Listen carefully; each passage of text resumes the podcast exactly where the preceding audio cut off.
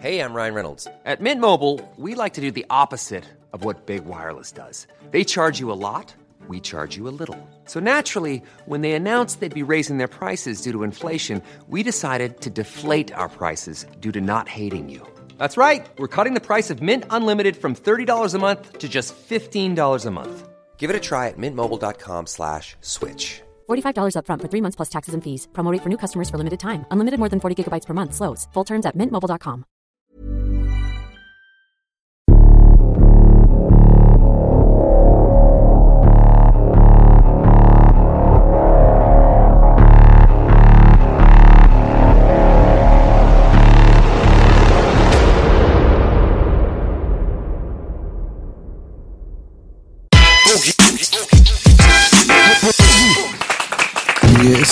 egal, was der Wettermann sagt.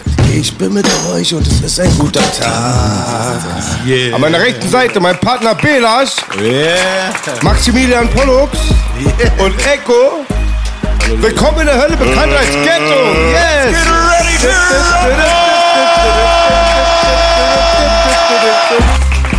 Da sind sie, die Knackis sind am Tisch hier, oder was? Warum habt ihr euch an den Tisch gesessen? Ihr habt doch genug gesessen. Voll stehen bleiben eigentlich. Ja. Warte mal ganz kurz, wir müssen mal eine Sache klarstellen, ja?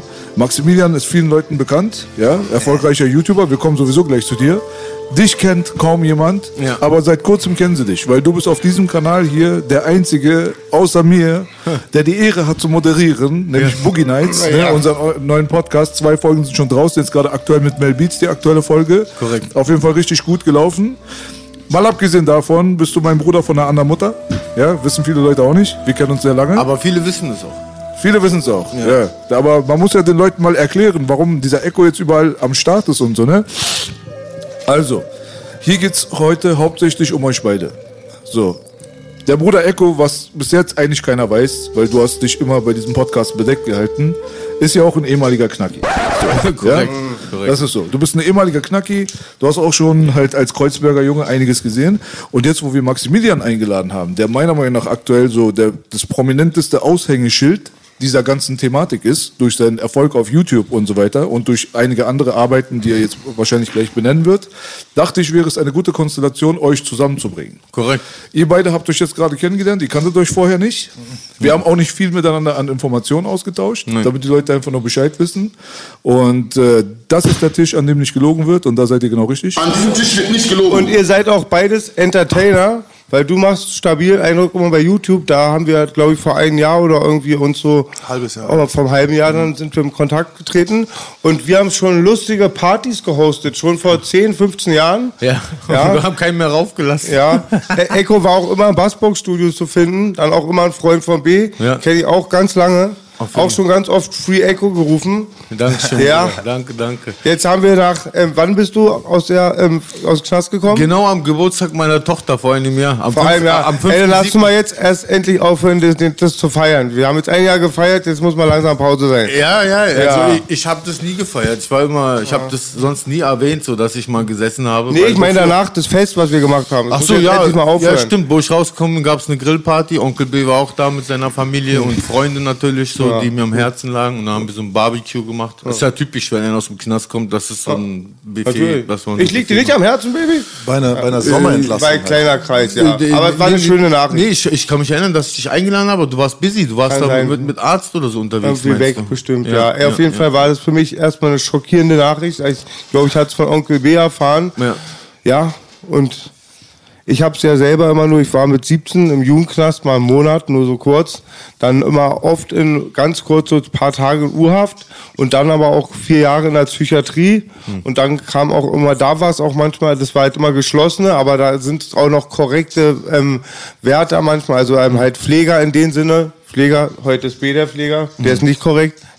Nein, Spaß. Und ähm, dann aber auch kam ja, glaube ich, 2006 bei mir das, dass wegen diesen Raubüberfall angeblich, was eine Bedrohung war und dann halt ein Waffenbesitz, dann waren diese anderthalb Jahre Urhaft. Und da habe ich zum ersten Mal geschnuppert. So, ich habe ganz viele Freunde. Ich habe einen Freund zum Beispiel, Mondolito ist ein ehemaliger Freund, oder mit dem er aufgewachsen ist. Der war der Millennium-Mörder. Das war der erste von uns, der richtig lange reingegangen ist, mit 17 oder 18. Habe viele Freunde im SV. Aber ich glaube, ich kann ein bisschen mitreden, weil auch nach anderthalb Jahren sch- schnuppert man so den Vibe. Ja, ich auf jeden krieg, Fall. Ich, ich kriege gleich so einen Flashback, weil ich bin 2005 rein, bin dann 2006 in Deutschland äh, angekommen, ich bin in Holland verhaftet worden und ich weiß noch, Bravo Hip Hop, glaube ich, habe ich das gelesen, dass du sitzt. Ja. Also da irgendwie flasht mich gerade so, weißt Also da hatte ich den besten Marktwert. Das klingt pervers, ja. Jetzt zu den, eigentlich habe ich schon öfters mal, ja, B kann sich erinnern. Ich hatte, hatte mit B gerade ähm, an einem Mixtape gearbeitet, ja, Willkommen in Abschom City und also ein Frankenstein-Projekt. Ich weiß, und, war und dann war ich beim Sido-Video, ich habe es schon öfter erklärt, aber das können wir in dem Fall mal euch heute mal ruhig wiederholen, ganz kurz, short. Ähm, war ich beim Sido-Video, dann rief mich die Schwester von Osama an, mein Freund, Kindheitsfreund, die Schwester wohnt nebenan, sagt, SEK hat den Blog umstellt und bei mir ist dann auch immer echt heavy. Dann kamen die auch echt immer manchmal fast, eigentlich, eigentlich habe ich fast einmal, glaube ich, 80 Leute, da will nicht fantasieren, aber man hat ja immer nicht das Gefühl. Dann sagte sie, ja, SEK ist da. Dann dachte ich schon, weil ich davor bei der Psychiatrie war, in der Psychiatrie war und da ging es um Waffenbesitz und ich hatte mich wahnsinnig gewundert, warum sie mich rauslassen. Aus der, ich, mir war eigentlich klar, dass ich jetzt in die Forensik oder in den Knast komme. Ich dachte erst im Knast. Und dann aber, hey, alles gut und so. Und dann war ich da beim Sido-Videodreh, dann kam der Anruf, dann fuhr ich nach Hause und auf dem Weg an der Tankstelle habe ich noch ähm, Murat Shahur kurz getroffen, mit dem noch einen geraucht. Und dann, ähm, dann habe ich äh, Arzt angerufen, habe gesagt, bei B ist eine Granate. Gibt es den, der am besten damit Geld macht? Ich bin erstmal länger weg. Dann dachte ich ein halbes Jahr. Granate meinst du ein Album? Ja, oder? ja, ja, die genau, ja, klar. Da hat B dieses Willkommen in Abschirm City Meisterwerk gemacht und ich hatte da echt, das war, es klingt pervers. Andere Rapper faken sowas und wollen dann dieses Image haben, um den Markt sich da irgendwie zu etablieren. Ich hatte das nicht, aber war dann voll so ein Highlight und wurde, hatte auch Aufmerksamkeit, ja, die man sonst nicht hatte und ja, das ist als, in diesem Fall als Gangster-Rapper, für mich war es, es gab auch ab ein paar Sachen, die positiv daraus zu gewinnen waren. Das war auf jeden Fall, dass ich wusste, letzter Cut, wenn sich jetzt nicht was ändert, und dann auf jeden Fall habe ich gesehen, ja, für einen Gangster-Rapper kannst du dann wieder aus Scheiße Gold machen. Also Aber stell dir vor, Hype. du hättest damals einen Siebener bekommen oder einen Achter. Dann hättest du gar nichts draus gemacht. Ey, es Dann war auch grau. Ich super hatte, scheiße ge- ich hatte gelaufen. zehn Jahre. Warte mal, wie war das denn bei dir, äh, als, weil du meintest gerade, du hast es mitbekommen irgendwie, Ja, ja. dass er damals eingefahren ist in der Bravo Hip Hop. Ja. Okay, Bravo Hip Hop, natürlich ist das unser Boulevardblatt gewesen, so. Genau. Aber ähm, du warst ja selber noch jung. War das für dich so ein Highlight? Hast du zu dem so hochgeguckt zu solchen Leuten und dachtest, ey, das sind coole ich feier, Typen ich oder feier ihn so? doch schon viel länger. Das war nicht mit dem Haft. Ich, ich bin, ich komme vom Graffiti eigentlich. Mhm. Ich habe selber angefangen zu malen so mit zwölf. So ne, ich war, war draußen noch, als ich Angst noch vor der Dunkelheit hatte, war ich schon draußen Bomben so. Ich weiß noch so. Ah, und dann Berlin Crime halt. Cool, So, ich wundere das mich ist das, gerade. was ich. B irritiert mich gerade um mal. Das ist ja, das geht ja darum, dass du äh, eingefahren bist und ich mich frage, ob du das damals verherrlicht hast oder das cool gefunden hast, jetzt explizit, dass er einfährt. Nein, da war Nicht eher die BC-Sache, so, oder? da, nee, nee, nee, das tat mir eher leid so. Ich habe, ich habe, bei mir war ja so, ich habe recht früh echte Gangster um mich rum gehabt, so die, die auch nicht mal Hip-Hop hören, ältere Leute, die so gar keinen Humor verstanden haben und, ne, und deswegen hatte ich, bin ich nie auf diesen Trip, dass ein Musiker oder ein Künstler irgendwie auch ein Gangster sein muss, nur weil er darüber redet und sich damit, ne, und da, da ein gutes Standing hat. Das hatte ich nicht. Das hat mir einfach nur leid getan. Ich habe im Gegenteil bei sowas habe ich sogar damals immer gedacht, dass dass die Cops irgendwie eine Intrige haben, weil sie jemanden so weg haben wollen und so, ne? Da hat mir leid getan. Mir hat's für jeden. Okay. Das ist sehr interessant. Dieses Jahr gab es eine Intrige, vor, vor einem halben Jahr hat das SEK meine Wohnung gestürmt. Das war eine mega Intrige, kann ich auch sagen. Bei der Sache damals war, es war der Boogie, der vom Gangster zum Verrückten wurde, seinen Verstand verloren hat. Ich bin planlos über den Bahnhof gelaufen mit dem Messer, haben sie Haus durchsuchen, dann kam so noch der Wachschutz, dann haben wir, ja, kannst du mit dem Messer hier stehen, hab ich mein Messer weggeschmissen, hab ich gesagt, kommt doch her in der Bahn, hab gewartet, bis ich die alle verprügeln kann und die mich. Da haben sie mich aber gelockt bis Südkreuz, da war ja BSG, also äh, Bundesgrenzschutz, BGS, dann kamen die Bam Bam Bam. Ja, und ähm, war eine wahnsinnige Zeit. Ich wollte nur sagen, gerade hat mich gewundert, was Belasch gesagt hat. Er sagte, du warst dir jünger. Ich hatte dich aber gefragt, der ist gar nicht viel älter, jünger als ich. Er ist vier Jahre Vier Jahre. Ja, vier Jahre Ja. macht zu dem Alter viel aus. Aber wie alt warst du denn da 2006? Naja, ich war dann 21. Dann ist doch die Frage berechtigt. Wie alt warst du eigentlich, als du sechs warst? Nee. Ich kann mich erinnern, wo du verhaftet wurdest. Wir hängen ja auch schon seit langem. Ich bin ja auch in der Entstehung dabei gewesen, wo ihr euer Kollabo gemacht habt. Ende 90er. Nee, ich meine äh, 2006 diese Zeit, 2005, 2006. Ich war ja zu der Zeit beim Militär. Ich war ja immer beim Wochenende da und dann habe ich ja immer die Zeit mit äh, Belasch verbracht und den Homies, wenn ich mal am Wochenende hier war oder mit der Familie. Warst du beim Bund oder was? Ja, ich war vier Jahre hier beim Bund zu der Zeit und ich kann mich erinnern, wo ich auf einer Übung war und da hat jemand dieses Blatt gehabt. War in einer Gefechtsübung. Und dann nehme ich dieses Blatt und ich schaue so. Ich so, hey, ich kenne den Homie. Ich kann mich auch einmal erinnern, wie ich so bei Bundeswehr in eine Stube reingegangen bin. Auf einmal hören die Frauenarztmusik. Ich sage so, ich kenne den Homie. Und danach sagen die, ja, ja, ja, du kennst den. Und MC Boogie kennst du auch, sagen die. ja. Nee, ich habe das damals schon, bis nach Westdeutschland ist die Nachricht gekommen. Äh, Boogie ist erstmal ähm, auf Urlaub. Ja, Das war die heiße Berliner Rap-Phase. Da, ist die- da sind alle diese News sind da krass durch Deutschland rumgewichst so und also der eine, der hat sich darauf gefeiert, der andere nicht. Wir haben versucht halt auf jeden Fall das Beste aus seiner Situation da rauszuholen, finanziell und so. Und er hat aber recht. Also in dem Augenblick, wenn du Skandale hast in dieser ganzen Rap-Welt, dann bist du dann bei den Medien einfach äh, viel lieber gesehen. Das ist heutzutage auch so. Sonst würde es Rap-Check und Rap-Show und wie die alle heißen auch gar nicht geben. So, weil es geht ja hauptsächlich darum. Maximilian, wir, wir haben dich jetzt so gerade so quasi anmoderiert.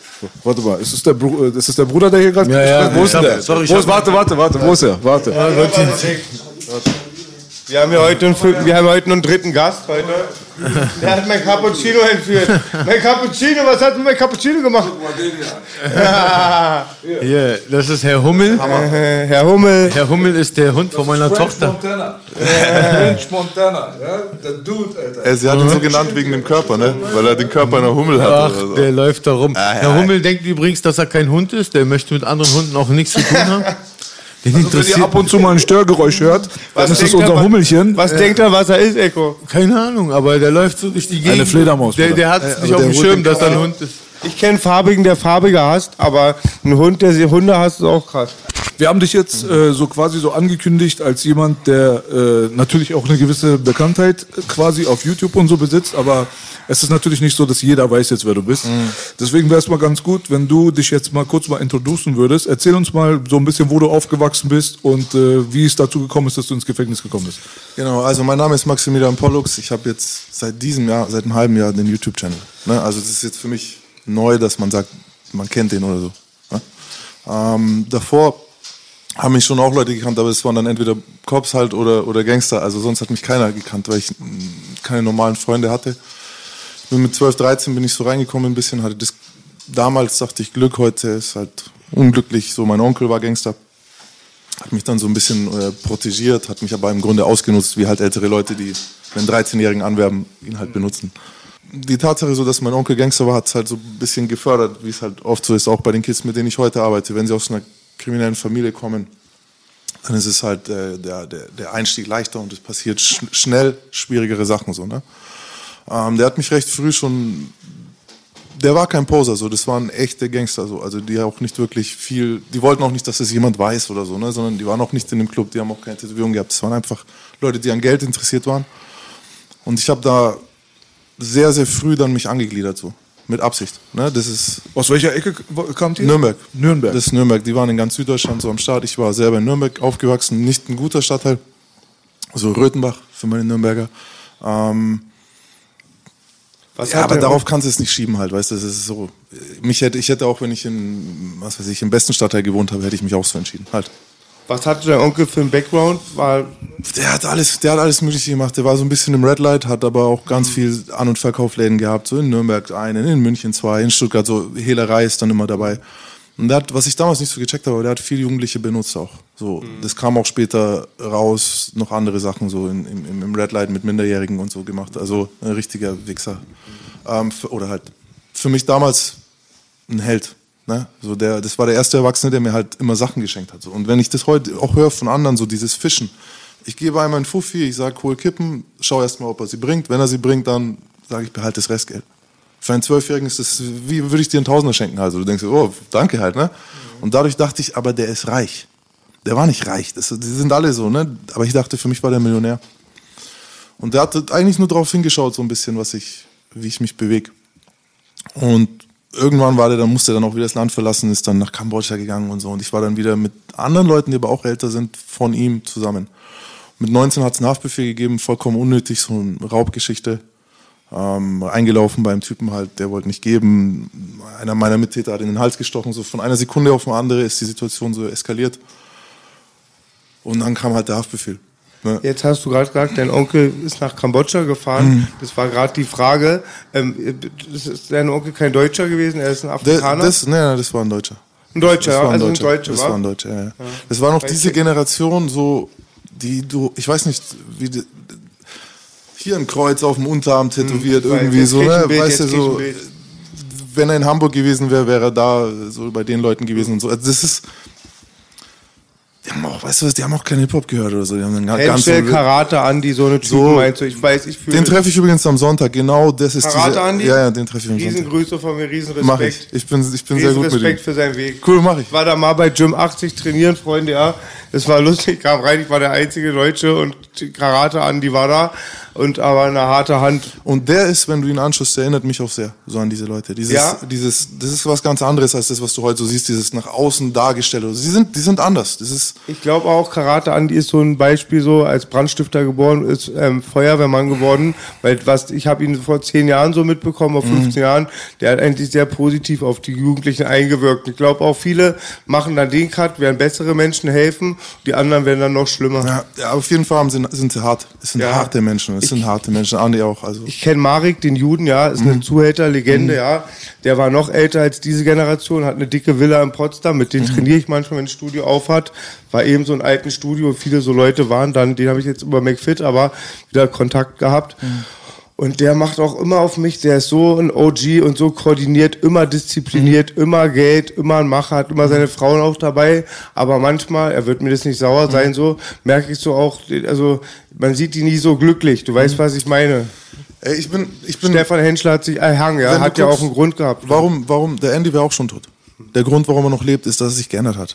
Weißt du, und der Grund, warum der heute, der ist nämlich, der kann mittlerweile manchmal glücklich sein. Trotz all dem krassen Sachen, die dem passiert sind, seit er ein Kind ist, bis als Erwachsener. Ähm, ich bin, wäre heute nicht hier lächelnd reingekommen, wenn ich mich nicht geändert hätte.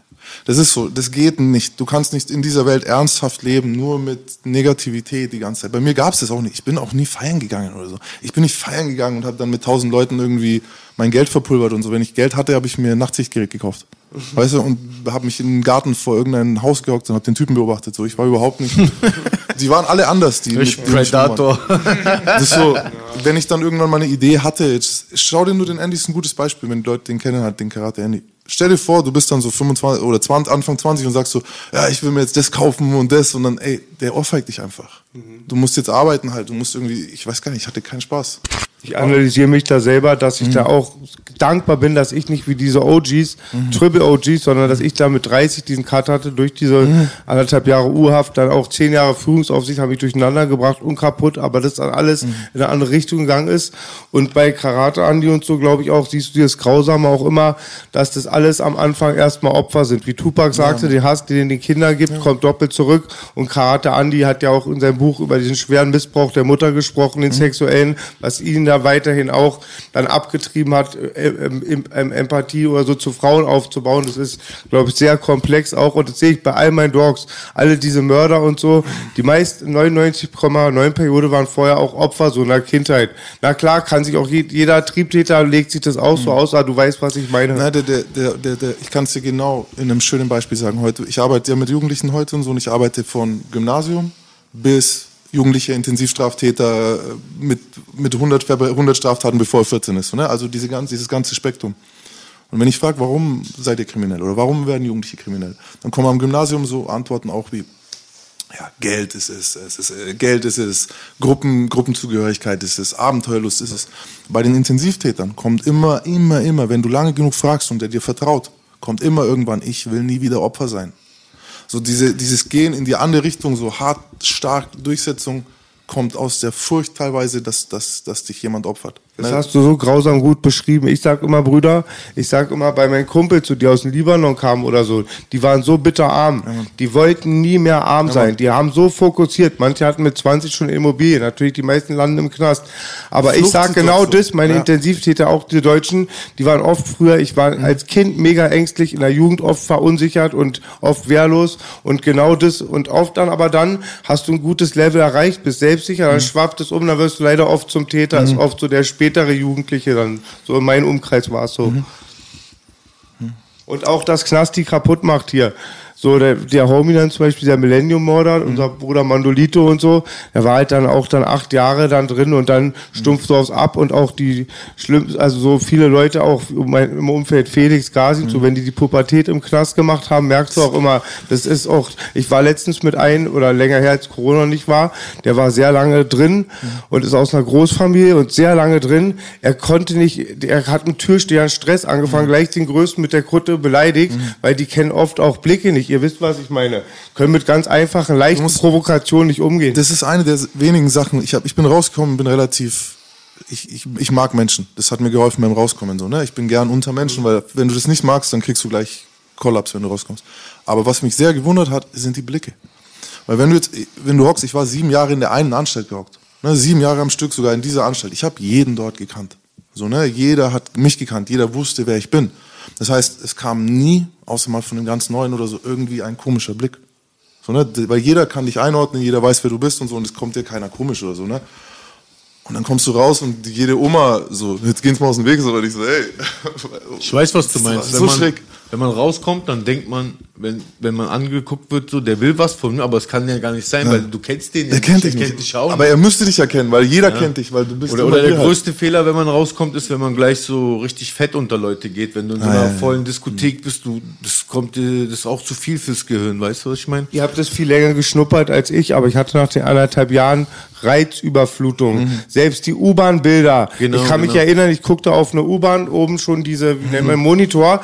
es war eine ja. Reizüberflutung. Ja, sein, und du merkst auch Geräusche- total die Sexualisierung draußen Ja, der Gesellschaft und der Medien. Du weißt, was ich meine, ja. Bro. Dann kommst du raus, Bruder, du gehst zu McDonalds und denkst, bist im Pornofilm, Alter. Ey, in, in Bayern ist Pornografie im Knast verboten. Das kennt hier, hier oben nicht. Das sind Bilder von nackten Frauen, sind Forensik auch. verboten. Du darfst es nicht haben. Das heißt, ich wurde irgendwie neun Jahre lang, neuneinhalb Jahre lang bestraft, wenn ich ein Bild von einer nackten Frau hatte, so. Weißt du, dann komme ich raus und überall ich so, Alter, was ist hier los? So, Wie ist die Strafe? Was machen die da? na, also es gibt auch noch, du darfst zum Beispiel, Playboy ist die Grenze. Playboy darfst du haben, aber Hustler halt nicht oder so, ne? Oder so richtige Hardcore-Magazine. Wenn da- du die hast, nehmen sie sie weg und dann, jetzt gibt, dann gehst du zum Strafrapport. Und dann kommst du halt rein und stellst dich hin, da sitzt ein Jurist, da sitzen zwei äh, Jurastudenten zum Beispiel, so, die auch mit drin sitzen, halt, um sehen sollen, wie es läuft. Ähm, die dürfen alle sitzen, du darfst nicht sitzen, du musst stehen. Und dann reden man, ja, wa- warum haben sie das? Ja, warum, was denkst du halt? Ja, wo haben sie das her? Ja, das sage ich nicht. Ja, okay, dann gehen sie raus, wartest du, dann kriegst du halt eine, eine, eine Einkaufssperre. Einen Monat kein Einkauf. okay, oder kleine Sachen. Kleine Strafe, aber dieser Ja, aber die Prozess. Sachen. Die, ja, ja, ja. weißt du, außerdem hast du ja nur kleine Sachen. Kann, Ja, ja. Ich habe nicht mehr als, ne, du kannst mir keine großen Sachen wegnehmen. Ich habe Du hast ja nichts mehr du außer nichts. das. Das ist ein massiver Eingriff. Wenn sie dir schon so eine Einkaufssperre. Geben, ist schon räudig so. Einen Monat keinen Einkauf haben, du hast schon sogar vielleicht deinen Zettel schon abgegeben. Mhm. Im Knast läuft so, du kriegst halt so einen Bestellkatalog und mit Nummern und dann kannst du in dem anderen, in so einem anderen Blatt Papier gibt's so freie Felder, dann kannst du von dem kannst du von dem Artikel die Nummer eingeben und die Anzahl, wie viel Stück und meistens, das musst du meistens Mitte der Woche schon abgegeben haben. Wenn du das verpennst, kriegst du sowieso auch keinen Einkauf. Und ähm, ja, dann gibst du den Zettel ab und dann passiert halt sowas, was Kollege hier sagt, so, dass dann auf einmal sowas auftaucht, dann kriegst du halt diese Bestrafung. Und das ist schon ätzend halt einfach. Bei so. mir war jetzt Einkaufssperre, war bei mir egal, weil ich habe von immer Einkauf, mehr Leuten Einkauf gehabt. So. Ne? Aber es ist auch wieder der Prozess, dass ich mich hinstellen muss als erwachsener Mann und da sitzen, da sitzen eine 23-jährige Studentin mit dem Raum und schaut zu, wie ich Ja. Weißt du, davor steht da ein Stuhl drin. Wenn der Strafrapport ist, tun die den Stuhl raus, dass der, der bestraft werden soll, stehen muss. Allein das schon. Ich, da, ich bin jedes Mal rein, bin mit mehr Strafe raus, als ich halt eigentlich nehmen müssen, weil ich halt ausführlich, also weil ich mich halt geärgert habe, so, ne? Und dann auch so, ja, und muss sie jetzt da drin sitzen? Muss das jetzt sein, dass das Leute sehen? Weil du hast irgendein altes Porno gehabt, du wirst eigentlich darüber. Mir ist es jetzt unangenehm. Schwinge. Irgendwann Dreck, so, weißt du, irgendwie so. Schwinge hieß. Aber die Demütigung, so, Bayern ist echt, Mann. Du hast das äh, sehr bildhaft beschrieben mit deinen YouTube-Videos, da wo auch, glaube ich, dein äh, Ansatz der ist, halt auch immer wieder zu vermitteln, dass du das nicht verherrlichst, sondern das halt alles Gangster, Mangster und so ist alles immer top. Aber Mhm. bis zu dem Augenblick dann, wo du deinen Arsch zeigen musst, musst du und husten musst dabei, dann ist dann alles nicht mehr so schön. Deswegen, 84,2. ja, deswegen kannst du mal vielleicht mal ganz kurz halt, wie gesagt, für die Leute, die sich noch nicht so sehr mit äh, dir befasst haben, eine Kurzfassung einfach mal von dem kurz präsentieren, wie du reingekommen bist, warum und wie deine ersten Eindrücke waren. So. Ähm, reingekommen bin ich, also erst kam dieser Haftbefehl wegen einem dummen Raub. Und dann war ich zwei, über zwei Jahre auf Flucht. So. Ich bin nicht in Deutschland geblieben, ich hatte einen riesen American Bulldog, habe den mitgenommen. Holland, Spanien, Tschechien war ich, Slowakei war ich. Und irgendwann hat es halt eingeschlagen, so du wirst nicht auf Flucht. Ich hatte ja keine Millionen, ich musste ja arbeiten. Ich habe die ganze Zeit weiter gehustelt, gehustelt, gehustelt. Heißt, ständig haben die meinen Namen wieder gehört, haben wieder irgendwie Möglichkeit gehabt, auf mich zu greifen. Haben mich dann irgendwann in Amsterdam geholt.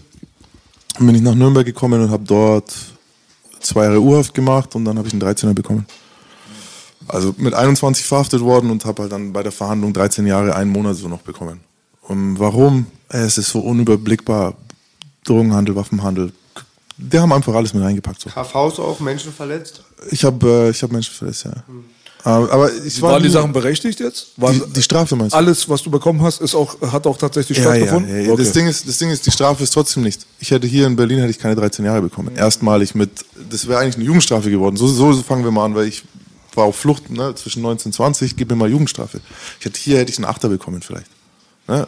Ist auch nicht wenig, aber dort haben sie mir halt. Also ohne Vorstrafe, komplett warst du. Das war dein erstes Nein, ich war, ich war hundertmal verhaftet, aber, nicht, gut, aber halt keine Haftstrafe. Ja, okay. Also erstmalig, ich war bekannt von klein auf bei denen. Du hast auch mal thematisiert, dass die bei dir auch ganz akribisch geguckt haben, dass die Jugendstrafe nicht angewendet Ja, ja, wird. die ne? haben extra geguckt, Und in Berlin hat man, hat, hatte ich, glaube ich, in dieser Sendung von dir gehört, dass so, dass sie bis 25, glaube ich, Jugendstrafe messen. Bis 21 auf jeden Aber es gibt dann noch so eine Grauzone, die fast bis Mitte 20 geht, wenn irgendwie Entwicklung oder bla bla blub. Äh, Habe, kann ich nicht sagen jetzt, aber gibt es gibt, die haben einen Messenspielraum. Die haben immer noch einen Messenspielraum. Normal bist du bis 25, m- länger kann es gar nicht sein, weil da musst du auch raus aus dem Jugendknast. Also spätestens eigentlich mit 23, 24 schmeißen sie dich dort raus und schicken dich in den Erwachsenenvollzug. Also es war gerechtfertigt in dem Sinne, dass ich davor wusste, was ich krieg. Ne, also ich habe meinen ersten Anwalt ja recht früh auch schon gehabt. Ich war bei Anwälten dabei. Ich habe gesehen bei anderen Leuten aus den Gruppierungen, in der ich war, was sie bekommen für Strafen. Ich wusste das. Und man darf auch nicht vergessen, ich wollte das. Ich wollte jetzt nicht unbedingt einen 13er, aber ich wollte eine hohe Haftstrafe. So, weil das war eine der Sachen, die die Leute immer zu mir so gesagt haben. Ähm, ja, du, warte mal, bis du, bis du mal ein Achter sitzt und so, dann verrätst du alle am Schluss, weißt du, und so auf die Art. Das Vertrauen war nicht da, was ich für mich aber gefühlt habe, dass sie hätten mir geben können. Und später, als die Sache auch nach unten gegangen ist, war das äh, einer der Gründe, warum ich immer so Angst hatte, dass sie mich umbringen halt, weil ich dachte, ja, das Vertrauen ist nicht da halt.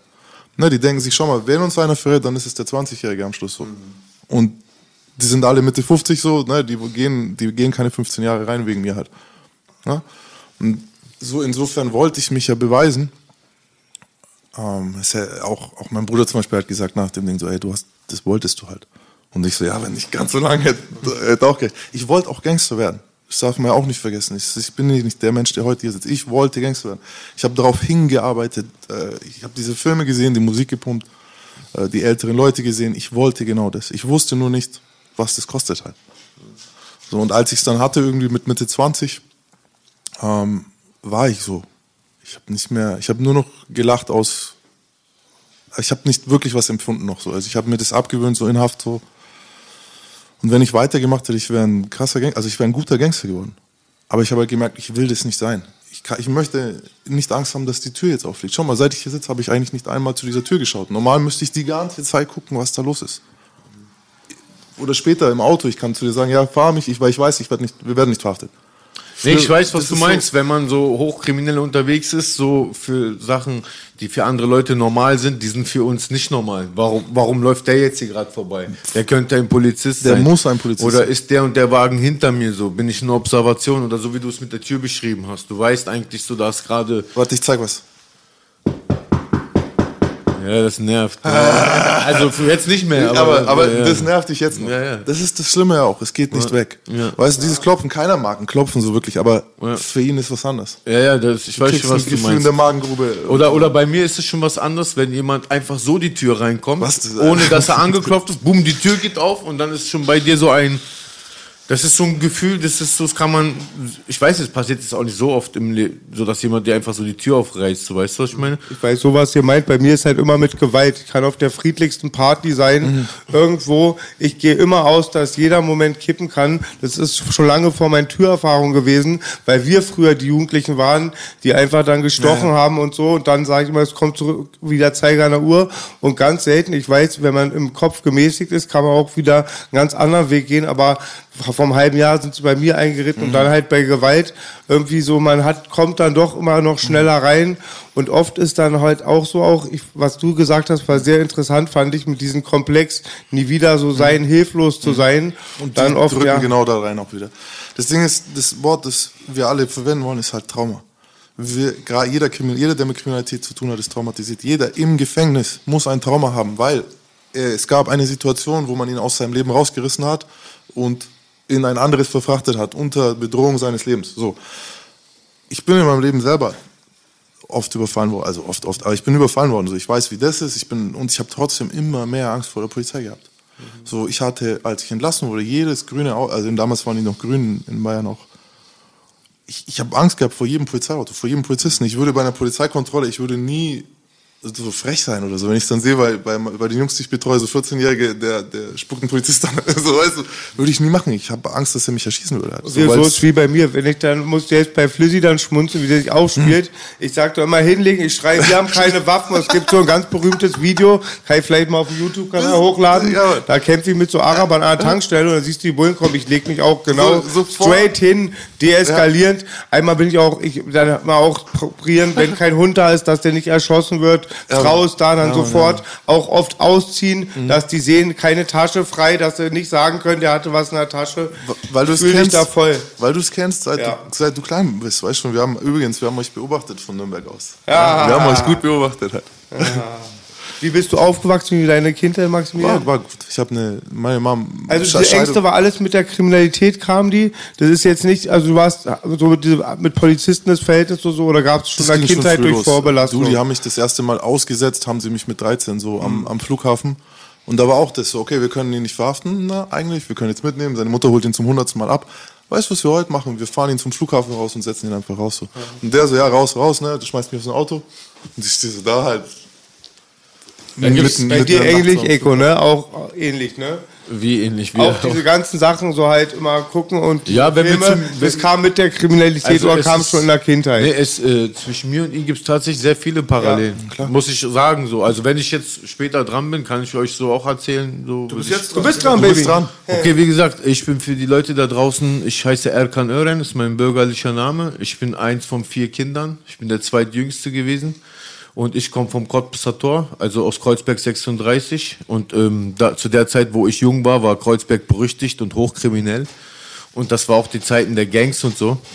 Und dann auch die Parallelen, die ich zu meinem Bro hier neben mir habe, ist halt so ein großer Schick dich los, Kippen holen, kannst Restgeld haben, so wurde ich schon auch früh gefischt mit solchen Methoden, das stimmt auch. Ich wurde auch sehr früh schon mitgenommen au- zu Einbrüchen, weil die mich dann so hochgehoben haben. Ich konnte so die Fenster aufmachen dann von innen und habe die Türen aufgemacht oder in Tiefgaragen, wo ein Erwachsener nicht reinpasst, weißt du? Haben die sich ein Kind genommen, haben so, ich bin da rüber geklettert, habe denen dann die Tiefgarage von innen aufgemacht und so eine Geschichten. Schon sehr früh angefangen mit Autoradios klauen und so, aber jetzt nicht von mir. Ich war einmal mehr der kleine Zwerg, den sie mitgenommen haben, weil ich halt immer so eine Mission erfüllen konnte, wo ein Erwachsener nicht durchgepasst hat. Und so, ich bin so als Kleinkrimineller erstmal unterwegs gewesen. So habe ich dich kennengelernt, Ende der 90er in den Bassburg-Studios. Genau. Wir waren immer dann die Kriminellsten, wir beide. Genau. Und- Echo sagt ja immer, ich bin ein bisschen verrückter als er, ich sage, er ist ein bisschen krimineller als ich. Ja, wie gesagt, wir, War, hatten, war. Wir, ja, wir waren zu Hause auch arm, wir hatten nichts. Meine Mutter hat uns allein großgezogen, vier Kinder, wir waren vier Jungs, haben uns immer zu Hause auch die Fresse poliert und so. Und draußen konntest du halt deine Aggressionen loswerden.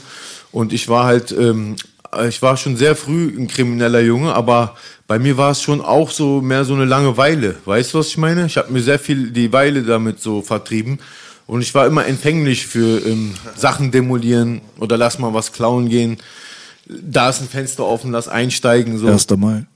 1. Mai, genau. Ich kenne auch ganz viele Geschichten, Ja, Nico, ja, und bitte ja. erwarte nicht, dass ich dich jetzt darauf führe. ja, der- also das musst du ich- selber ich, Ich will nicht ansprechen. groß reden. Und der Hood, wo Gute ich herkomme, Politik.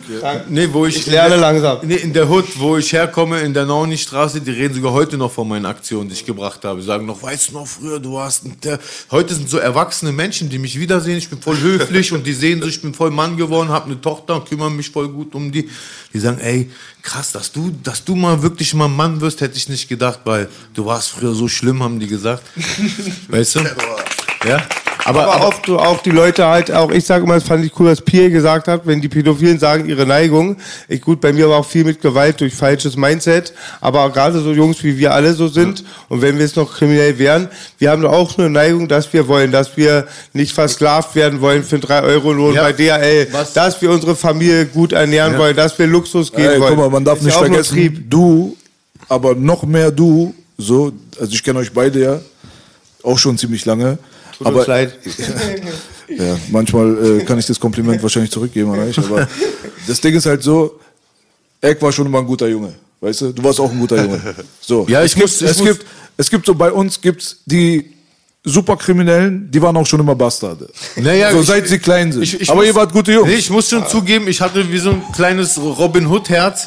Ich war so ein Gauner und ein Dieb, aber ich, ich hätte es jetzt niemals eine Oma angetan. Du warst so. nie schlecht Ich zur hab, Schwächeren. eigentlich eigentlich habe ich immer versucht, so ein System zu ficken, wie so ein Pennymarkt oder so. Weißt du, die haben es doch sowieso. Scheiß doch auf die so. Weißt du, so war ich drauf. So, Und oft, du? wenn die Bassbox-Atzen da waren, du weißt, da waren vor ein paar Punker und einfach normale Atzen. Da am Anfang auch, denke ich so, der Echo ist dann da und du hast nie auch, oder ich auch Nein. nicht, aber du hast dich nie da aufgespielt, Nein, was nein. andere oft gemacht haben und ich habe dir auch nie, ich glaube, das Grundding, was Bier auch meint, ist, wie man sich halt, nicht dann, wie man das Geld macht, sondern wie man mit den Mitmenschen Nee, umgeht. und bei Dings, in meiner, in meiner Kindheit, wo ich groß war, wir waren halt viele Kanaken auf dem Haufen. Und da war der Deutsche, da war der Ausländer bei uns in der Hood. Und ganz oft hat er auch Probleme gehabt, so. Und ich habe mich auch ganz oft vor mein eigenes Blut gestellt, vor meinen Landsleuten und habe gesagt, ey, den könnt ihr nicht anfassen, das ist mein Bruder, so. Ich weiß, ich auch ist ein Deutsch. schon oft. Also ich habe ganz oft so Initiative für meine äh, deutschen Freunde in der Hood so ergriffen, so. Ich war auch immer anders. Aber wie gesagt, ähm, Ungerechtigkeit habe ich auch nie so gern zugelassen, so, weißt du? Ich war jetzt auch niemand, der so jemanden abgezockt hat. Ko- hat sich jemand in unsere Hut verlaufen, das war früher da gang und gäbe. Und der ist dann wirklich so manchmal ohne Schuhe nach Hause gegangen und so eine Scheiße. Und sowas habe ich zum Beispiel nicht gemacht, habe ich nicht übers Herz gebracht. Ich kann sowas nicht machen, so ein, so ein Opfer abziehen, so, weißt du, was ich meine? Im Gegenteil, wenn ich sowas gesehen habe, habe ich sogar interveniert, habe ich gesagt, ey, das geht nicht klar, nicht unter meinen Augen so. Du, geh mal, verschwinde mal. Und während ich so die Leute voll texte, so, ähm, ist er schon auf dem Rückweg so. Manchmal sind die Leute doof, während ich mich so gerade gegen meine Leute stelle, er, er bleibt noch stehen und guckt sich das so an. Ich sage, Olem, du bist immer noch hier, verpiss dich eigentlich. kleine Hemmschwelle, großes Herz. ja. ja, wie gesagt, und irgendwann aus dem kleinen Kriminellen wurde ich immer größer und größer. Und jetzt, ähm, ich rede mal jetzt von ähm, BTM, weißt du? Und ich war auch so wie mein Kollege neben mir, ich wollte auch immer so ein Gangster sein, so. Hab so darauf hingearbeitet. Identität. Ja, also hätte ich dieselbe Energie benutzt, um Abi zu machen oder um was zu werden, äh, wäre es auch so gekommen, so was. Ich war, ich war, ich war halt nicht fleißig, aber dumm war ich auch nicht.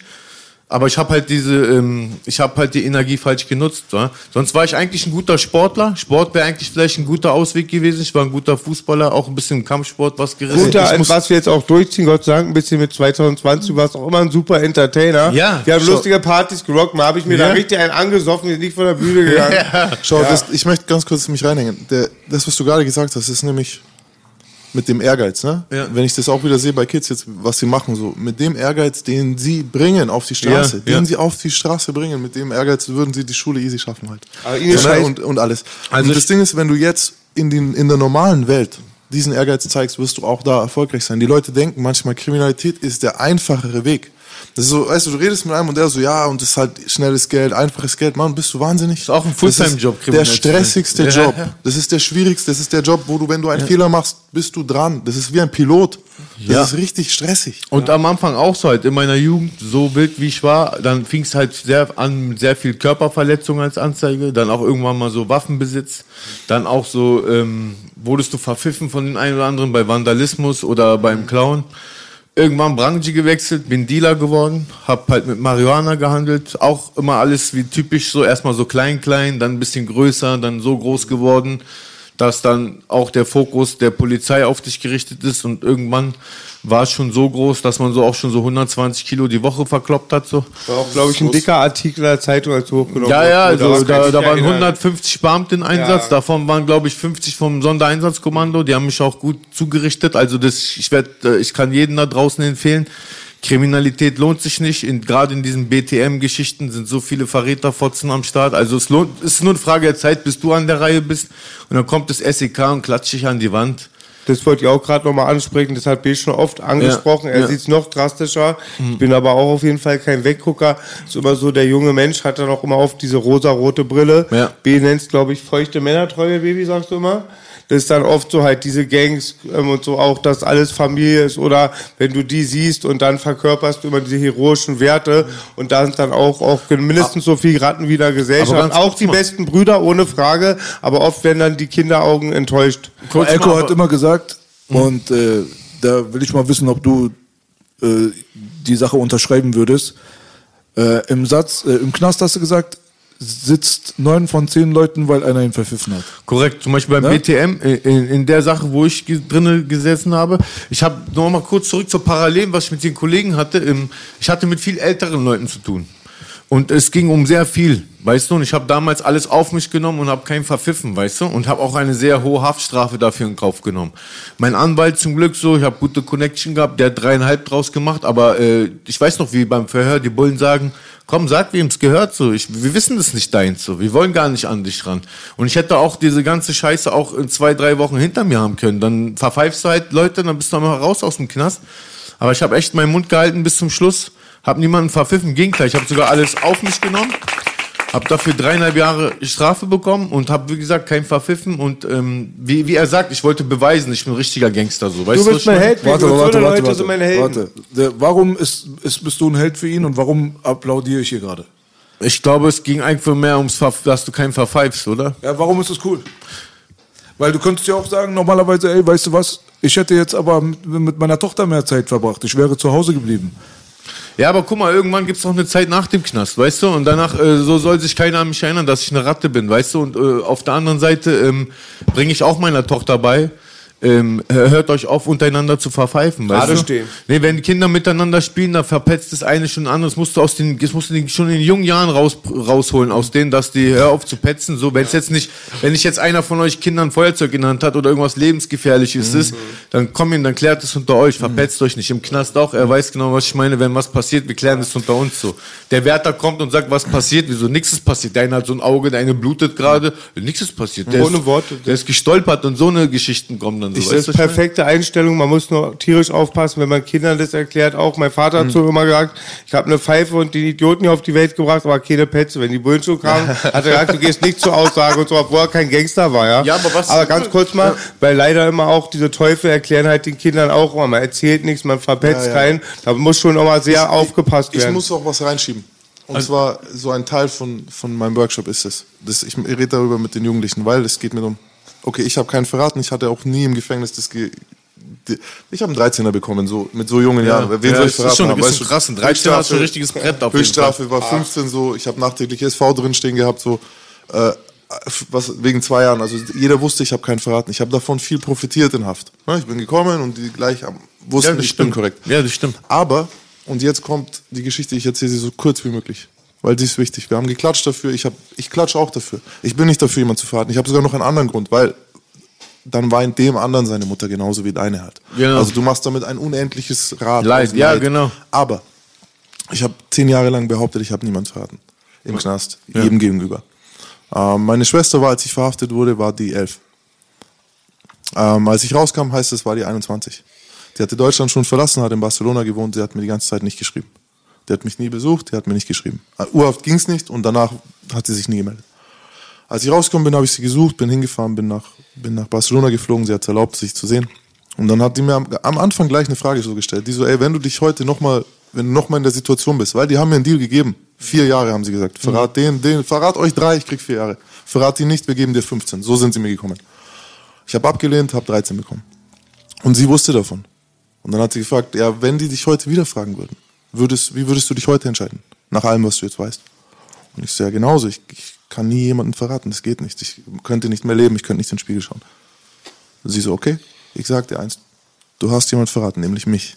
Ja, ich habe dich gebraucht. Ich bin aufgewachsen in Nürnberg, wo du Feinde hattest. Ich durfte nicht raus. Die Mama hat sie nicht rausgelassen, so auf die Art, bis sie 16 ist, so, weil Mhm. sie gesagt hat, ne, Leute haben unser Leben bedroht, ihr ihr Leben bedroht. Es gab viel, schon immer. Ne, ich war Räuber. Mhm. Viele Leute haben mich gehasst. Und ich war der Mann in ihrem Leben. So, ne, mein Vater ist nicht da gewesen, ihr, unser leiblicher Vater. Und deswegen dieses, ich habe niemand verraten. Leute, ihr, wenn ihr kriminell seid, ihr könnt euch entscheiden, andere Kriminelle nicht zu verraten. Ihr könnt euch aber, ihr werdet an einen Punkt kommen, wo ihr jemanden verletzt, wo ihr jemanden verratet. Egal, gutes Eine andere, Herz ist, eine andere, ist eine andere Art von Verrat. Du hast Genau. recht, wenn du so siehst, indem ich kriminell war, habe ich äh, sozusagen auch meine Familie verraten. So. Weil das sind die, die es abbekommen haben. Und weißt du? deswegen, Kodex ja, aber denkt nicht, unsere Seelen bleiben rein. Nein, nein, Weißt nein, du, so, nein, das nein, wollte, ich wollte es nur mal, Schön gesagt. weil es mir halt, Das ist auf jeden Fall eine ver- eine verständliche Perspektive. So, aber ich, äh, ich sag mal so, also äh, die Frage von Schuld und Schuldzuweisung ist, das bringt immer niemanden vorwärts. Bringt weißt du, niemand. was ich meine? So? Trotzdem redet meine Schwester nicht mit mir. Das ist halt das Also, Ding so, weißt du, das ist halt Kausalität, weißt du? Du hast viel Apfelsaft getrunken, jetzt musst du pissen gehen, Bruder. Jetzt haben wir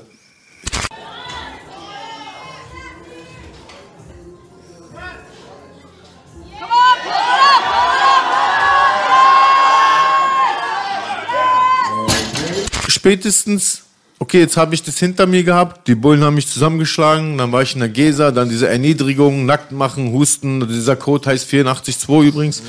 Das ist der Code für äh, nackt machen und hocken und husten und diese ganze Scheiße. Und spät, dann war ich halt im Morbid in Untersuchungshaft. Und ähm, ja, und spätestens merkst du, wenn du im Gefängnis bist, so richtig weggeschlossen, wenn die Tür hinter dir zugeht, dass an kriminell sein oder Gangster sein gar nichts Cooles ist. Und nach und nach merkst du auch, ähm, wie sehr das auch deine Familie belastet, dass du weg bist, deine Freunde und ganz besonders meine Tochter, so weißt du. Und ähm, das war richtig übel, ey, als meine Tochter so, glaub mir, meine Achillesferse, ich glaube, für mich war Gefängnis eigentlich wie ein Hotel, wie Urlaub. So, also mir, ich bin nicht so ähm, Luxus, ich bin so ein bisschen spartanisch unterwegs. Ein Bett und Fernseher und drei Mahlzeiten reichen mir schon, weißt du? Aber wirklich, meine Tochter war wirklich meine Achillesferse. Das kann ich hat mich, nee, das hat mich wirklich so richtig schon seelisch zerrissen. Ich muss auch sagen, guck mal, Belasch auch Ehrenmann, wie oft er mich im Knast besucht hat. Ich war, ich wette, Belasch war sechs, sieben Mal da, hat mich im Knast besucht, wenn nicht sogar öfter. Weißt du, er hat Ich mich oft immer. gefragt, aber es hieß immer, du willst nicht so viel. Nee, nee, ich kann, kann ja nicht. Kannst ja nur maximal drei Leute mitnehmen, weißt Jeder du? sagt, du hast gesagt, alles ist scheiße, außer gut, dass Nee, du Boogie nicht nee, siehst. ich habe auch viel mit Belasch telefoniert aus dem Gefängnis heraus, habe ihm auch erzählt, dass ich so mein Leben ändern will, dass ich mit Drogen gar nichts mehr zu tun haben will, dass ich einfach, was ich vorhabe und so, äh, dass ich auch so in die Entertainment-Schauspielerei-Branche Ja, möchte. ja. Und ähm, Was geklappt hat. ja, was ja auch geklappt hat. Und jetzt zur Zeit, ich sag dir, dieses Jahr ist äh, bei mir ein sehr, ähm, sehr schönes Jahr so, weil, weil ich so viele Aufträge gemacht habe. Ich bin oft in Videoclips gebucht, habe so kleinere Rollen. Auf Netflix habe ich bei Skyline auch mitgemacht, so eine kleine Rolle. Jetzt bei Bowser und Juju Videoclip, habe meine eigene Show mit dir, Boogie. Eine wundervolle Weißt Tochter, mit der wir schon sprühen waren. Genau, eine wundervolle Tochter, gutes Verhältnis. Also ich habe mich echt sehr gut gefangen und aufgebaut und es war mir möglich nur mit meiner Familie und Freunde, die mir geblieben sind und die ich auf keinen Fall ein zweites Mal enttäuschen kann. So, weißt du, wenn ich jetzt noch mal einfahre, wird doch jeder sagen, was soll die Scheiße so eine, weißt du? Ich verstehe auch Leute, die sich nicht ändern können. Ich verstehe die auch. Aber für mich ist das nichts mehr, ein Gangsterleben zu sagen. Guck mal, ich bin genauso wie mein Kollege, wenn ein Polizist auf mich zukommt, ich bin höflich zu ihm bei einer Verkehrskontrolle, er macht auch nur seine Arbeit. Ich würde ihn niemals so provozieren, wie ich es früher getan habe oder wie es heute kleine Scheißer tun. Aber die Kleinen wissen einfach nichts übers Leben. Und ich glaube, viele Leute müssen halt diesen Scheißfehler machen. Weißt du, was ich meine?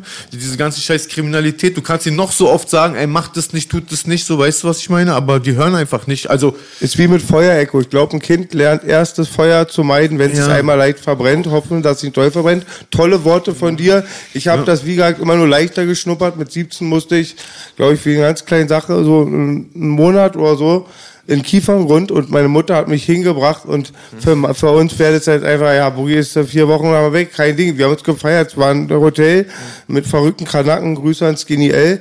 aber ähm, meine Mama hat das Herz damals schon gebrochen. Und damals dann auch diese Psychiatrie-Sachen war sie auch immer so verunsichert. Sie hat dann Angst um mich, Angst, was ich mit anderen mache. Dann hat sie auch damals äh, dann diese Gangster-Gangbang-Scheiße oft immer Geschichten gehört. Aber auch immer, das, äh, als sie in der Forensik war, hat sie traurigerweise gesagt, sie kann endlich wieder ruhig schlafen, weil ich weiß, ich Ja. mache keine Scheiße. Meine Mom hat immer gesagt, ich habe sie gefragt, bist du traurig, dass ich im Knast bin? Sie meinte, guck mal, ehrlich gesagt, Erkan, dasselbe, was ich euch gerade gesagt habe. Ich bin nur traurig wegen dein Kind so. Weil das ist so wirklich schade so. Weißt du, ein Kind, für ein Kind ist das die Hölle so. Weißt du, was ich meine? Der Vater ist nicht da. Sie weiß, der Vater lebt, aber der Vater ist eingeknastet, weißt du? Und wenn auch die, wenn das Kind doch in der Kita gefragt wird, wo ist dein Papa? Und dann so ein kleines Kind mit vier sagt schon, mein Papa ist im Knast, ist schon harter Tobak, Ist weißt hart. du? Aber deine Mutter hat was Lustiges, glaube ich. Nee, warte, warte. Ja, ja, die gibt's, die gibt's mit Soldat Ja, und Gangster. Sie, ja, sagt, ja, die genau, immer genau. gedacht, dass du Gangster oder Soldat wurdest, Ja. aber du wurdest Nee, beides. Nee, nee, ich habe mit meiner, ich hab mit meiner Mutter auch sehr viel telefoniert im Gefängnis. Sie meinte, guck mal, Erkan, manche Sachen siehst du schon ganz früh bei Menschen. So, äh, damals, du willst es nicht wahrhaben, aber äh, äh, du hast bewiesen, dass ich bei dir voll oft recht hatte. Zum Beispiel, sie wusste, dass ich ein sehr guter Vater werde. Sie wusste es von Anfang an so, du wirst ein richtig guter Vater eines Tages. Aber sie wusste auch, du wirst entweder ein Polizist oder ein Soldat oder du wirst ein Krimineller im Knast so. Weil sie wusste, ich habe so Hang zu, ich, äh, langweiliges Leben ist nicht drin. Sie wusste. Und da, da habe ich ihr auch gesagt, Mama, warst du so traurig, dass ich im Knast bin? Dann meinte sie, du, ganz ehrlich, ich weiß, du kommst im Knast prima zurecht. Sie sagt, du bist so bescheuert gewesen, du bist sogar freiwillig vier Jahre zum Militär gegangen. So, jeder rennt vom Militär weg und du willst dahin. Und sie hat sowieso gesagt, wenn du vier Jahre Militär schon durchgestanden hast, was soll dir da drin passieren? Jane? Das ist doch alles jetzt für dich nichts Neues, dass ein Mann vor dir steht, dir eine Ansage macht und du musst auf ihn hören, weil sein Rang höher ist. Oder du weißt doch, ob es jetzt ein Wärter sein könnte oder irgendeiner, der schon länger im Knast sitzt. Sie wusste, das ist nie dein Problem, dich unterzuordnen oder dich zu beweisen oder dein Mann zu stehen. Sie wusste so, diese paar Skills habe ich drauf, so, weißt du? Ich würde mal gerne wissen, du hast doch richtig auch ein Konzept aufgebaut über die Zeit, oder? Was du sagst, was sich besser bewähren würde als die ähm, ursprünglichen Justizbestrafungen, oder? Gerade nicht? Oder habe ich das falsch mitbekommen? Hattest du nicht irgendwie auch ein bisschen das angeprangert, wie das ist so? Ja, doch, also ich habe jetzt nicht wirklich mir Lösungen überlegt, wie du, wie du das alles perfekt machen kannst. Aber du bist kritisch gegenüber Ich bin super System, kritisch, ne? Ja. Ich, äh, Wenn es nach mir geht, musst du eigentlich 85 Prozent aller Leute entlassen. So, die, du, wenn, sagen wir so, schau, es geht ja, die, diese gesellschaftliche Situation gerade im Jugendgefängnis ist halt so, du sitzt, wenn du arm bist. Wer im Jugendknast war, ist nochmal was anderes. Bei den Erwachsenen gleicht sich ein bisschen an. Da hast du halt auch Steuertypen und Leute, die halt irgendwie Betrüger oder irgendwas. Aber schau im Jugendknast. Ganz oft ist das die Connection vom Anwalt. Wie, So, genau, dann gehst du nicht rein. Aber wer hat einen guten Anwalt? Also da gibt's gibt's Unterschiede, da gibt's Leute, die haben dieselbe Tat gemacht, exakt so, aber der eine hat einfach mal zwei Jahre mehr bekommen. So, und der andere geht gar nicht rein, weil du wirst einen 15-Jährigen aus einer guten Familie, der eine Option hat, wo der Vater sagt, ach, der fängt bei mir im Betrieb die Ausbildung an, den wirst du nicht einsperren. Der muss, der muss so durchdrehen, dass er eingesperrt wird. Ne? Das, Ich liebe das, dass ihr das so drastisch schildert. Genauso habe ich es beobachtet. Ja. Es war immer, ich war oft zwischen den Stühlen, weil dann am Schluss so hatten wir ein bisschen mehr Geld, haben anders gewohnt Mhm. als meine Leute. Aber auf, ich kenne Leute aus elitären, elitären, kann man sagen, die gepushte Mittelschicht, Mhm. ja, die haben Überfälle gemacht, die saßen nicht. Ich saß mit 17 So wegen Hausfriedensbruch, Ja, ja, Freunde, wegen ja. Hausfriedensbruch. Ich, und ganz krass, und wir haben es auch, ich habe es ganz, ganz vielen Familien gesehen, wer jetzt einen Teufel tut, Mhm. irgendwelche Namen zu nennen, aber wenn Geld da war, sind es nicht eingefahren. Manche auch haben sich wirklich jeden Tag Leute verletzt und kamen Mhm. immer wieder raus. Dann kenne ich arme Schlucker, ich habe einen, da darf ich den Namen nicht sagen, ist ein berühmter Rapper, Mhm. der hat seinen Cousin vor zwei Jahren im Gefängnis verloren, bei dieser Puma-Probe, ihr kennt diese Mhm. Probe, wo sie auf einen unanieren und so ein bisschen ähm, beim Einschluss beim ersten, er hat sich das nicht gefallen lassen, er ist gestorben an dieser Misshandlung und saß wegen Schwarzfahren. Und, und ich finde schon mal, mich schockt schon mal am meisten, die haben recht, recht ein paar Sprüher waren krimineller als andere Jugendliche, aber Kriminalisierung bei Sprühern oder diese Schwarzfahrer. Ihr könnt nicht Schwarzfahrer zu den Mördern und Räubern packen, ja? Die größte Eingang in, in den deutschen Gefängnissen jedes Jahr und das sind ungefähr so 65.000. Also das heißt, jeder, der schon sitzt, geht. Also das der größte Eingang ist Geld, ähm, ähm, Ersatzfreiheitsstrafen wegen Geld. Das heißt arme Leute, weil keiner sagt, ah ja okay, die 500 Euro bezahle ich jetzt nicht, da gehe ich lieber in den Knast, sondern ne, wenn du das hättest, würdest du es geben. Das sind Leute, die nicht mal dieses Geld haben, dann reingehen. Der Staat bezahlt in der Zeit ihre Unterkunft und das ist sozusagen Ich habe da auch so viele kennengelernt, die wegen so eine Pillepalle gesessen haben, wie Ersatzfreiheitsstrafe etc. Das ist eigentlich voll komisch in diesem Land wie Deutschland, so weißt du, Äh, irgendwo ver verplempern die Milliarden so, wie zum Beispiel diesen BR. Und auf der anderen Seite stecken sie Leute für 200 Euro. Ich meine, 500 ist noch gut. Da saßen Leute wegen acht- 84 Euro Ja. oder sowas. Aber dann bumsen, dann haben sie Sexualstraftäter gegenüber Kindern oder generell, Mhm. kriegen dann so krasse, so krasse Strafen. Ich war letztens entsetzt, cool, dass ich das hier als Plattform nehmen kann. Ja. Sind die Leute auch immer dankbar, dass wir sprechen es nicht so oft, aber wir sprechen es an, weil es ein Problem ist. Ja. Dieser Typ von diesem Campingplatz, der erste hat einen 31er gemacht, war kooperativ. Man sage und schreibe, er hat drei Jahre bekommen. Mhm. Für diese, ich habe da ein paar Sachen wurden geleakt. Das waren die hartesten Details. Die ähm, Polizeileute sind traumatisiert, die diese Bilder sehen mussten. Ja. Er hat drei Jahre bekommen. Alle meine Jungs saßen fünf bis sechs Jahre. Ich habe einen Onkel, ja, ist wie mein Onkel. Er saß ähm, wegen seinem Hund. Weil er nicht die Hundesteuer bezahlt hat. Also diese Geldschuldner. Und das ist wahnsinnig, ja. So, und wenn du das wegnimmst, dann hast du schon mal, wenn du, wenn du Armut rausnehmen würdest, dass Leute in den Knast müssen, weil sie arm sind, dann hättest du schon mal ein Drittel mindestens leer. So, boom, jetzt, jetzt machst du noch die Entkriminalisierung ähm, von, von BTM und dann hast du plötzlich. Dann hast, du hast du wirklich, noch? dann hast wen- du wirklich Mörder Genau. und Leute, So. wo du sagst, okay, da musst du echt sitzen. Dann Da hast musst du, ja. eine, die Gefahr sind für die, Ja. die Gefahr sind. Ja, oh Menschen, die eine Gefahr. Genau. Es gibt drei Gründe für Gefängnis. Das eine ist Resozialisierung, okay, schöner Traum, ist guter Gedanke, aber eigentlich Schwachsinn. Ne? Mhm. Du packst die Bösen zusammen und sagst, die werden jetzt besser. Okay, wie soll das funktionieren? Das zweite ist ähm, Rache. Die Gesellschaft braucht irgendwas, das Rache genommen wird, dass wir nicht sagen, wir müssen uns rächen, dafür übernimmt der Staat. Also Strafe, Rache, Abschreckung, dieser Komplex. Hm. Und das dritte, und das, die zwei Sachen finde ich beide scheiße. Ich möchte nicht, dass der Staat mich rächt. Wenn, wenn wir Streit haben, möchte ich nicht, dass die, die Cops dich dafür aufmischen und dann einsperren. ja, ja. Was? Und dann darf deine Tochter dich vier Jahre nicht sehen, weil, weil wir beide uns nicht verstehen? Ja, ja. Nein. Aber der einzige Grund, den ich gelten lasse für Haftanstalten eigentlich, ist der Schutz der Allgemeinheit. Du bist eine Gefahr für wildfremde Menschen, okay, Ja. dann muss dein Arsch weg. So, das- Da bin ich wirklich. Ripper, da, die habe ich So, kennengelernt. weg mit ihm. Die sind im Knast auch voll glücklich so. Die sagen sogar selber, ey, wenn ihr mich rauslasst, ich werde gleich wieder einstechen, lasst mich gleich drin. Die wollen das ja auch nicht. Die kommen im Haftalltag, in dieser Struktur kommen die ganz gut klar. Aber ganz ehrlich, weißt du, was ich beobachtet habe?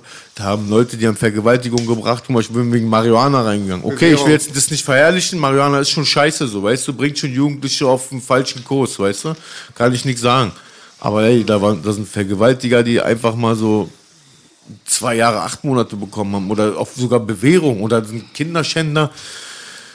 Die finden auf seinen Rechner Kinderpornos und dieses ganze räudige, weißt du, was ethisch Wir hatten falsch den ist. im so, weißt Bezirk du? Echo, der in diese Grundschule eingebrochen ist. Der hat dreieinhalb Jahre bekommen. Dann wurde er abgeknallt, als er rauskam wieder. Es ist, diese Sachen sind auch keine Ausnahmefälle. Es sind auch nicht diese, ähm, diese Atzen-Talks. Ja, der, der macht eine Million mit einem Klick. Das sind Fakten einfach. Das ist Wahnsinn.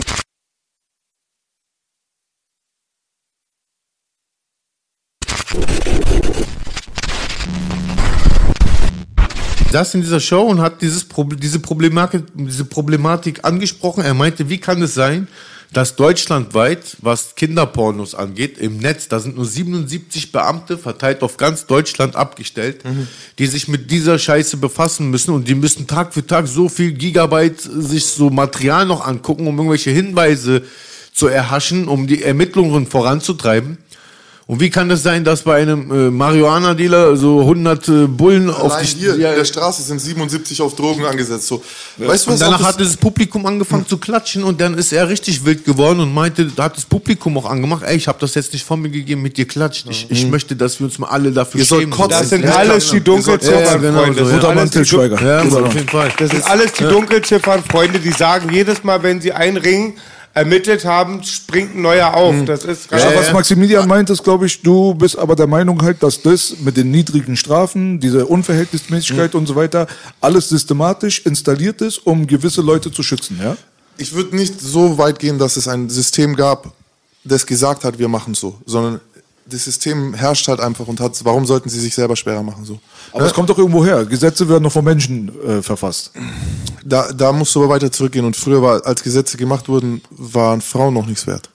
Weißt du, da hat, da war, es gab doch Vergewaltigung in der Ehe gab's nicht, das alles gab's. Sie hatten kein Wahlrecht. All diese Sachen gehen weit zurück. Weißt du, dass wir Frauen, Oder dass man wir durfte sogar seine Frau genau, schlagen. dass Also du hier in Deutschland, meinst du? überall, Ja, überall, nicht, nicht überall. Auf der ganzen Welt war sexuelle Selbstbestimmung von Frauen, das ist ein neues Phänomen. Also bis vielleicht auf kleine Ausnahmen. Ich meine jetzt diese. Wann wurde es in. Deutschland Ja, aber ich meine jetzt so wirklich 60er Jahre, ne? Nee, in den 90ern. So, Äh, in den 90ern kam das erste Gesetz, da 94 auch CSU 91. wieder da, da, dagegen, genau die, die jetzt auch dagegen waren, dass man diese Verjährungsfristen hochsetzt. Das ist ja derselbe Pack.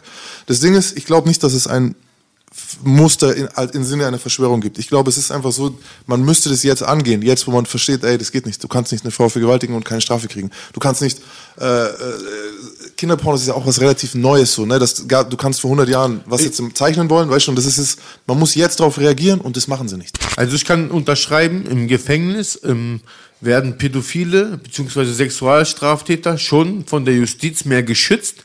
Die kriegen auch Sonderrechte, Sonderräumlichkeiten, die werden so gut von uns abgeschnitten. Zum Teil gibt es so eine Häuser, die extra nur noch für die da sind. Da gibt es so extra Etagen. Das ist so, sage ich jetzt mal, so ein Kind. Flur. Und du musst dir vorstellen, da tauschen die sich untereinander aus, essen Kaffee und Kuchen. Die Sozialarbeiter ist auch immer für die sprechbar. Du musst dir vorstellen, im Knast, wir arbeiten sehr viel mit Sozialarbeitern zusammen. Und meistens ist es so, die haben keine Zeit, sind überarbeitet, etc., etc. Aber für diese Pädophile, die haben immer Zeit. Für diese Pädophile Weißt gibt es du, immer Kaffee und Kuchen. Ich habe auch da wieder so, ich habe lange, lange, lange drüber nachgedacht. Ich bin Realist, weißt du, und ich bin nicht so jetzt in dem, es gibt einen einfachen Grund dafür auch. Du kommst in die Anstalt. Ich erwarte von dir Probleme. Ich erwarte, dass du vielleicht anfängst, einen Ring aufzubauen, dass du eine Straße suchst, die Sachen reinbringt. Ich kann mir vorstellen, dass du Erwa- Gefangene unter Druck setzt, weil die Verbrechen, die du draußen begangen hast, kannst du in Haft weiter begehen. Ja, ja, genau, ja, Jetzt ja. nimm dir aber so einen, der kann seine Opfer, was soll er mich opfern, dich opfern? Nee, Nein, ist seine. Opfer gibt's hier gar nicht. Ja. Der ist ein korrekter Gefangener im Sinne von, er wird nie, ey, es gibt solche Leute in Straubing, die haben, was weiß ich, Kinder in Kisten gesperrt, vergraben, solche Sachen. Ey, die sind 25 Jahre dort, nicht ein einziges Mal beim Strafrapport. Ich bin jede, jede, Ja, jeden ja. Monat mindestens einmal so. Eins zu eins perfekt und, beschrieben. Und Ja, dadurch ja. ist es halt für den Beamten auch, der denkt sich auch, ich habe solche Gespräche gehabt mit den Sicherheitschefs dort, weil ich hatte regelmäßig Ärger. So, ne? Und dann war immer so, ich so, gehen Sie nach Hause und sagen Sie Ihrer Frau, dass Sie diese Leute beschützen. Ist Ihnen klar, dass Sie das sind, was den vor uns schützt? So, sagen Sie das Ihrer Frau und so. Das, ich habe einen persönlichen Ding, ich wollte ihm mal ein bisschen wehtun, der hat es auch schlecht aufgefasst. Aber ich verstehe natürlich so seinen Gedanken. Weil der Typ ist Schreinermeister, draußen gewesen, hat eine Schreinerei gehabt oder was, den kann ich hier in der Schreinerei. Für was kann er mich gebrauchen? Ich habe noch nie gearbeitet. So. Kann, der kann mich überhaupt nicht gebrauchen. So, ne? Weder in der. Schreinerei noch in den Betrieben. Wir reden jetzt von der Ideologie. Es könnte sein, dass die Leute einfach auch diese eine Perspektivenverschiebung brauchen, weg von, das ist der Weed-Dealer, ist der gefährlichste, hin zu, was ist wirklich gefährlich für uns als Gesellschaft. Ne? Ähm, aber ich glaube, es geht vor allem auch um Ressourcen so. Gib den Cops, es gibt genügend. Gib denen die Zeit, die zu, diese Leute zu jagen. Se- Setz die richtigen Cops. Weißt du, was für Cops mich gejagt haben? Die haben alle ausgeschaut wie Gangster.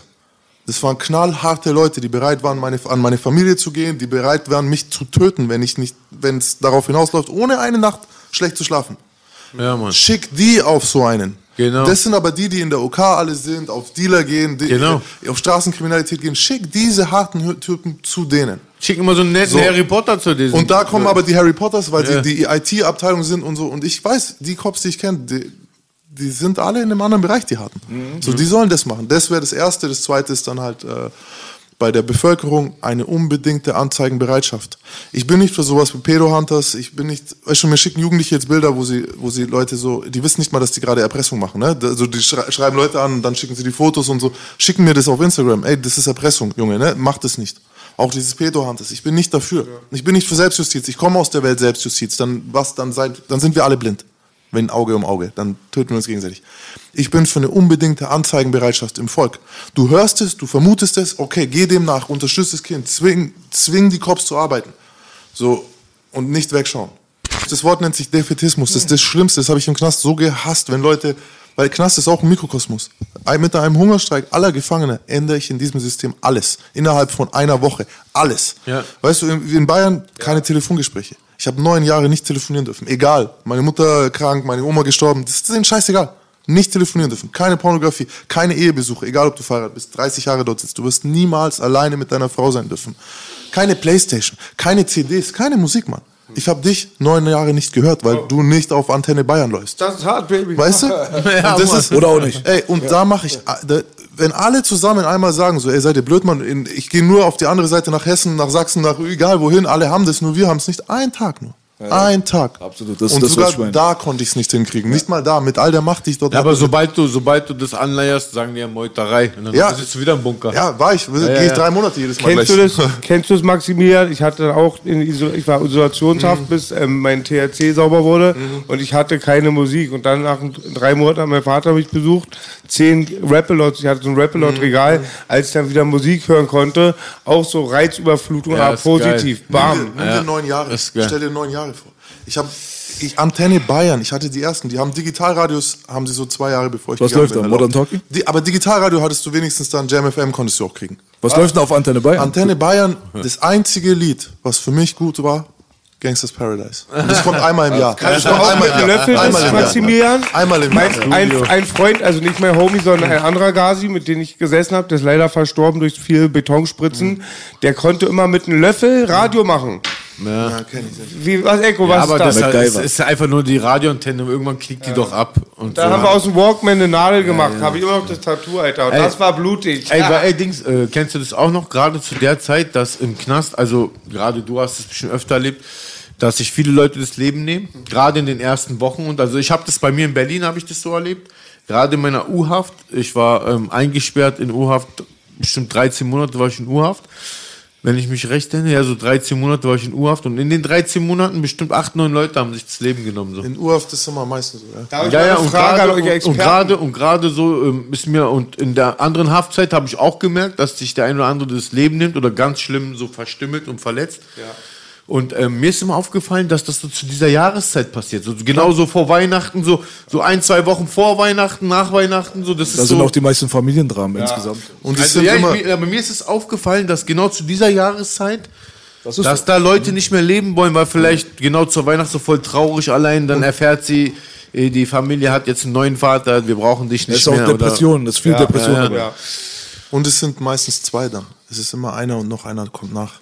Ich will von dir mal wissen, Maximilian. Sind immer zwei. Stimmt, stimmt, wenn einer, recht. wenn sich einer er? tötet, wenn sich so. einer tötet, Einer tötet, dann hat der andere auch den dann Mut, kommt das zu einer eine. Woche später, wirklich. drei Oder, Tage oder, später, oder, oder mit Tage später. Verstümmelung auch. Einer verstümmelt sich krass, der eine muss noch krassere Wunde machen. Ja, es kommt immer dann ein zweiter, so der, aber, der den Impuls. aber ich kann mich erinnern, zum Beispiel, sich richtig, ja? zum Beispiel deswegen redet man auch nicht drüber, normal in den, in den Medien so zu viel. Weil, Also ich kann über mich- Das ist ja auch Tabuthema, nicht. ne? Ja, Ja, ja, ich, kann mich zum Beispiel erinnern, dass zum Beispiel immer, wenn sich, äh, oft, wenn sich jemand umgebracht hat, waren das ganz oft so Osteuropäer, so Polen. Russen, Lettland auch. Und so. Und ganz oft so, so katholisch, christlich, so, die haben diese Mhm. Depression so gehabt. Also meistens, wenn ich Wegen so- Weihnachten meinst du jetzt? Zu Ja, ich glaube, ich glaube, das hat was mit Weihnachten Weißt du, einer zu hat mal im oder? Fernsehen, irgend so ein Psychologe hat mal irgendwas erzählt, wo ich noch jung war, der meinte, dass das halt viel damit zusammenhängt, dass andere Leute zusammenkommen und du hast nichts zum Zusammenkommen. Genau, genau. Weißt du so? Wenn jetzt die Familie sich trifft und die sind alle happy und du hast aber eigentlich niemanden, du hast nur Leute, die dich haten vielleicht sogar, Ja. fühlst dich so einsam und depressiv, nutzlos, keine Ahnung was und dann geht deine Ja. Lebensenergie weg. Ja, so. und es gibt Ich noch habe eine Frage an ganz kurz, ein, ist ein Satz, äh, ein Grund noch im Knast, der es logisch auch noch macht. Normalerweise ist, du wartest jedes Jahr, also wenn du kurz vor Entlassung bist, Weihnachtsamnestien und solche Sachen.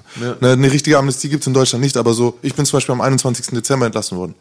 Wäre es jetzt nicht passiert worden, hätte ich sozusagen an Weihnachten gewusst, okay, nicht entlassen worden und so. Und da hast du dann nochmal auch einen Moment, wo Leute halt Hoffnung verlieren und so. Ne? Das kommt auch noch mit rein. Ach, ein eine- Flair okay, wird okay. SV bekommen wegen Fa Ja, ja, Schwarzfahren im Knast irgendwie. wird man Hobbyanwalt so. Ich Man muss unbedingt so wissen, Echo sagte gerade über, wie lange warst du im Urhaft?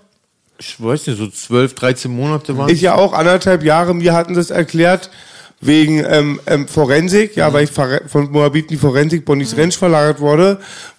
Aber es gibt ganz oft Leute, Hanebutt war anderthalb Jahre in Urhaft. Ich war Man, zwei- früher war zwei. immer die Mythe, früher als wir jung waren, halbe Stu äh, halbes Jahr. Ey, diese ganzen Mythen, ne, das ist, das ist, du hast mit dem Staat zu tun. Was die können, was die, äh, was die müssen. Die müssen gar nichts. Es gibt, die haben keine Muss-Regel. Das ist immer eine Kann-Regel. Kann. So. Und dann gibt's eine Lösung. Ich bin zum Beispiel ausgeliefert worden wegen Raub. Das heißt, wenn du ausgeliefert wirst aus dem Ausland, darfst, nennt sich Spezialitätsgrundsatz, du darfst nur wegen dem verurteilt werden, warum du ausgeliefert wurdest. Das macht Sinn, weil sonst, ne, wir liefern ja niemand aus, zum Beispiel wegen Todesstrafe. In den USA, wenn eine Todesstrafe gesucht wird, liefern wir nicht aus. Also wir könnten sie ja sagen, wir suchen ihn für Einbruch und geben ihn dann für Mord, deswegen geht es nicht, das darf man nicht. Ja. Ich bin für den Raub nie verurteilt worden. Ich bin wegen komplett anderen Sachen. Dann haben sie mich so fünf Minuten freigelassen, in Anführungszeichen, aber ich war nie frei und haben mir einen neuen Haftbefehl gegeben einfach. Ja, so, so weißt du, und genauso bei der Urhaft. Ich kannte in, in, äh, in Stadheim saß damals einer viereinhalb Jahre schon in Urhaft. Da ging es um Mord und so, es war ein Georgier, ein, ho ein hohes OK-Mitglied.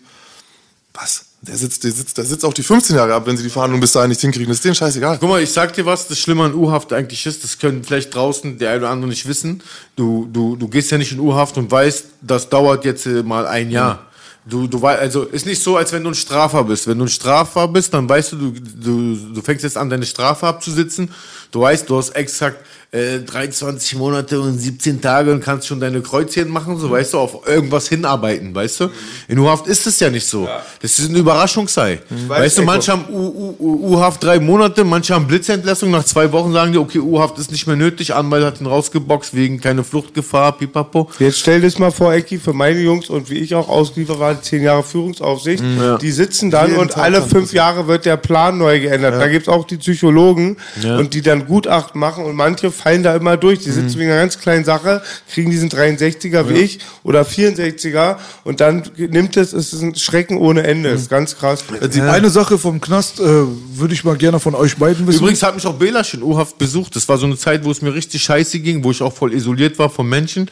Und Belasch war so einer der ersten Menschen, die mich besucht haben und dann hat mir auch voll Kraft gegeben, das kann er ja gar nicht wissen, dass wenn er sich umdreht und gegangen ist so, geht ja für mich so der Knastalltag los, aber so allein ich sag ja euch draußen, Leute, wenn ihr Kameraden habt, so, die im Knast sitzen, schreibt den verdammt nochmal oder geht die besuchen und redet euch nicht raus, wenn ihr, wenn der auf einmal drauf, ja, ich konnte nicht, ich wollte nicht oder was Ich weiß wollte eigentlich, aber ging ja nicht, weil Ja, du bist noch in Urhaft ja, gewesen ja, oder ja, das ja, und diese, dann später. diese ganzen und scheiß. Ausreden, spart euch das. Ein Brief, Alter, ist so eine, Eine willkommen, Postkarte, Mann. eine willkommene Abwechslung in seinen Haftalltag. Der Auf liest den jeden 20 Fall. Mal und Belasch, als er mich ähm, als er mich äh, ähm, besucht hat, das hat mir immer richtig Kraft gegeben. Ich wusste so, ich wurde draußen nicht vergessen, so, weißt du, da ist mein Bro, der denkt an mich so, der, der, der sagt auch zum Beispiel draußen den Leuten, ey, macht euch keine Sorgen, ey, gut stabil, denen geht's da drinnen gut und so, weißt du. Das ist schon was wert, Alter. Nochmal tausend Dank, Belasch, das werde ich dir nie in meinem Leben vergessen, wie oft du mich im Baby, Knast baby. besucht hast. Ist schon krass, wirklich so, weißt du. Du musst dir vorstellen, ich habe mit Leuten Business gemacht. Ich habe mit Leuten viel Geld verdient. Wir haben vom Geld die Mutter gefickt. Wirklich, wir haben sehr viel Geld gemacht. Und von denen nicht einer ist gekommen, hat mich besucht oder nicht einer von denen hat mal eine Lidl-Tüte zu meiner Lebensgefährtin, meiner Tochter gebracht und so eine Geschichten. Und die Leuten, von denen du es nicht erwartet hättest, beziehungsweise mit denen du nie Business geschoben hast. So einfach so, ihr seid Homies, ihr seid Freunde, so, ihr habt gelacht, ihr habt euch Streiche gespielt, was auch immer, wie man als Jungs groß wird. Gibt's ja genug äh, Traumstories. äh, Denno auf jeden Fall. Beste Props, der. Ja, ja, dann, dann auf jeden Fall auch. Ey, guck, bei mir haben sie Free Boogie gerufen, die gleichen Leute wollten Nee. meine alte ficken und bei mir einbrechen. Ja, Nee, nee, ich muss, ja, guck mal, ich muss ehrlich sagen, dann auch ein Kumpel, den muss ich auch erwähnen auf jeden Fall, Dennis Maske, Alter, auch hat mich überall unterstützt, auch nach dem Knast voll aufgefangen. Ich bin eigentlich durch Belasch und Dennis Maska und durch meinen Bruder Volkan zum Beispiel und natürlich ganzer großer Antrieb, meine Tochter, bin ich der, der ich jetzt bin und bin an dieser ganzen Scheiße nicht zerbrochen, weil im Knast gibt's ja nur eins.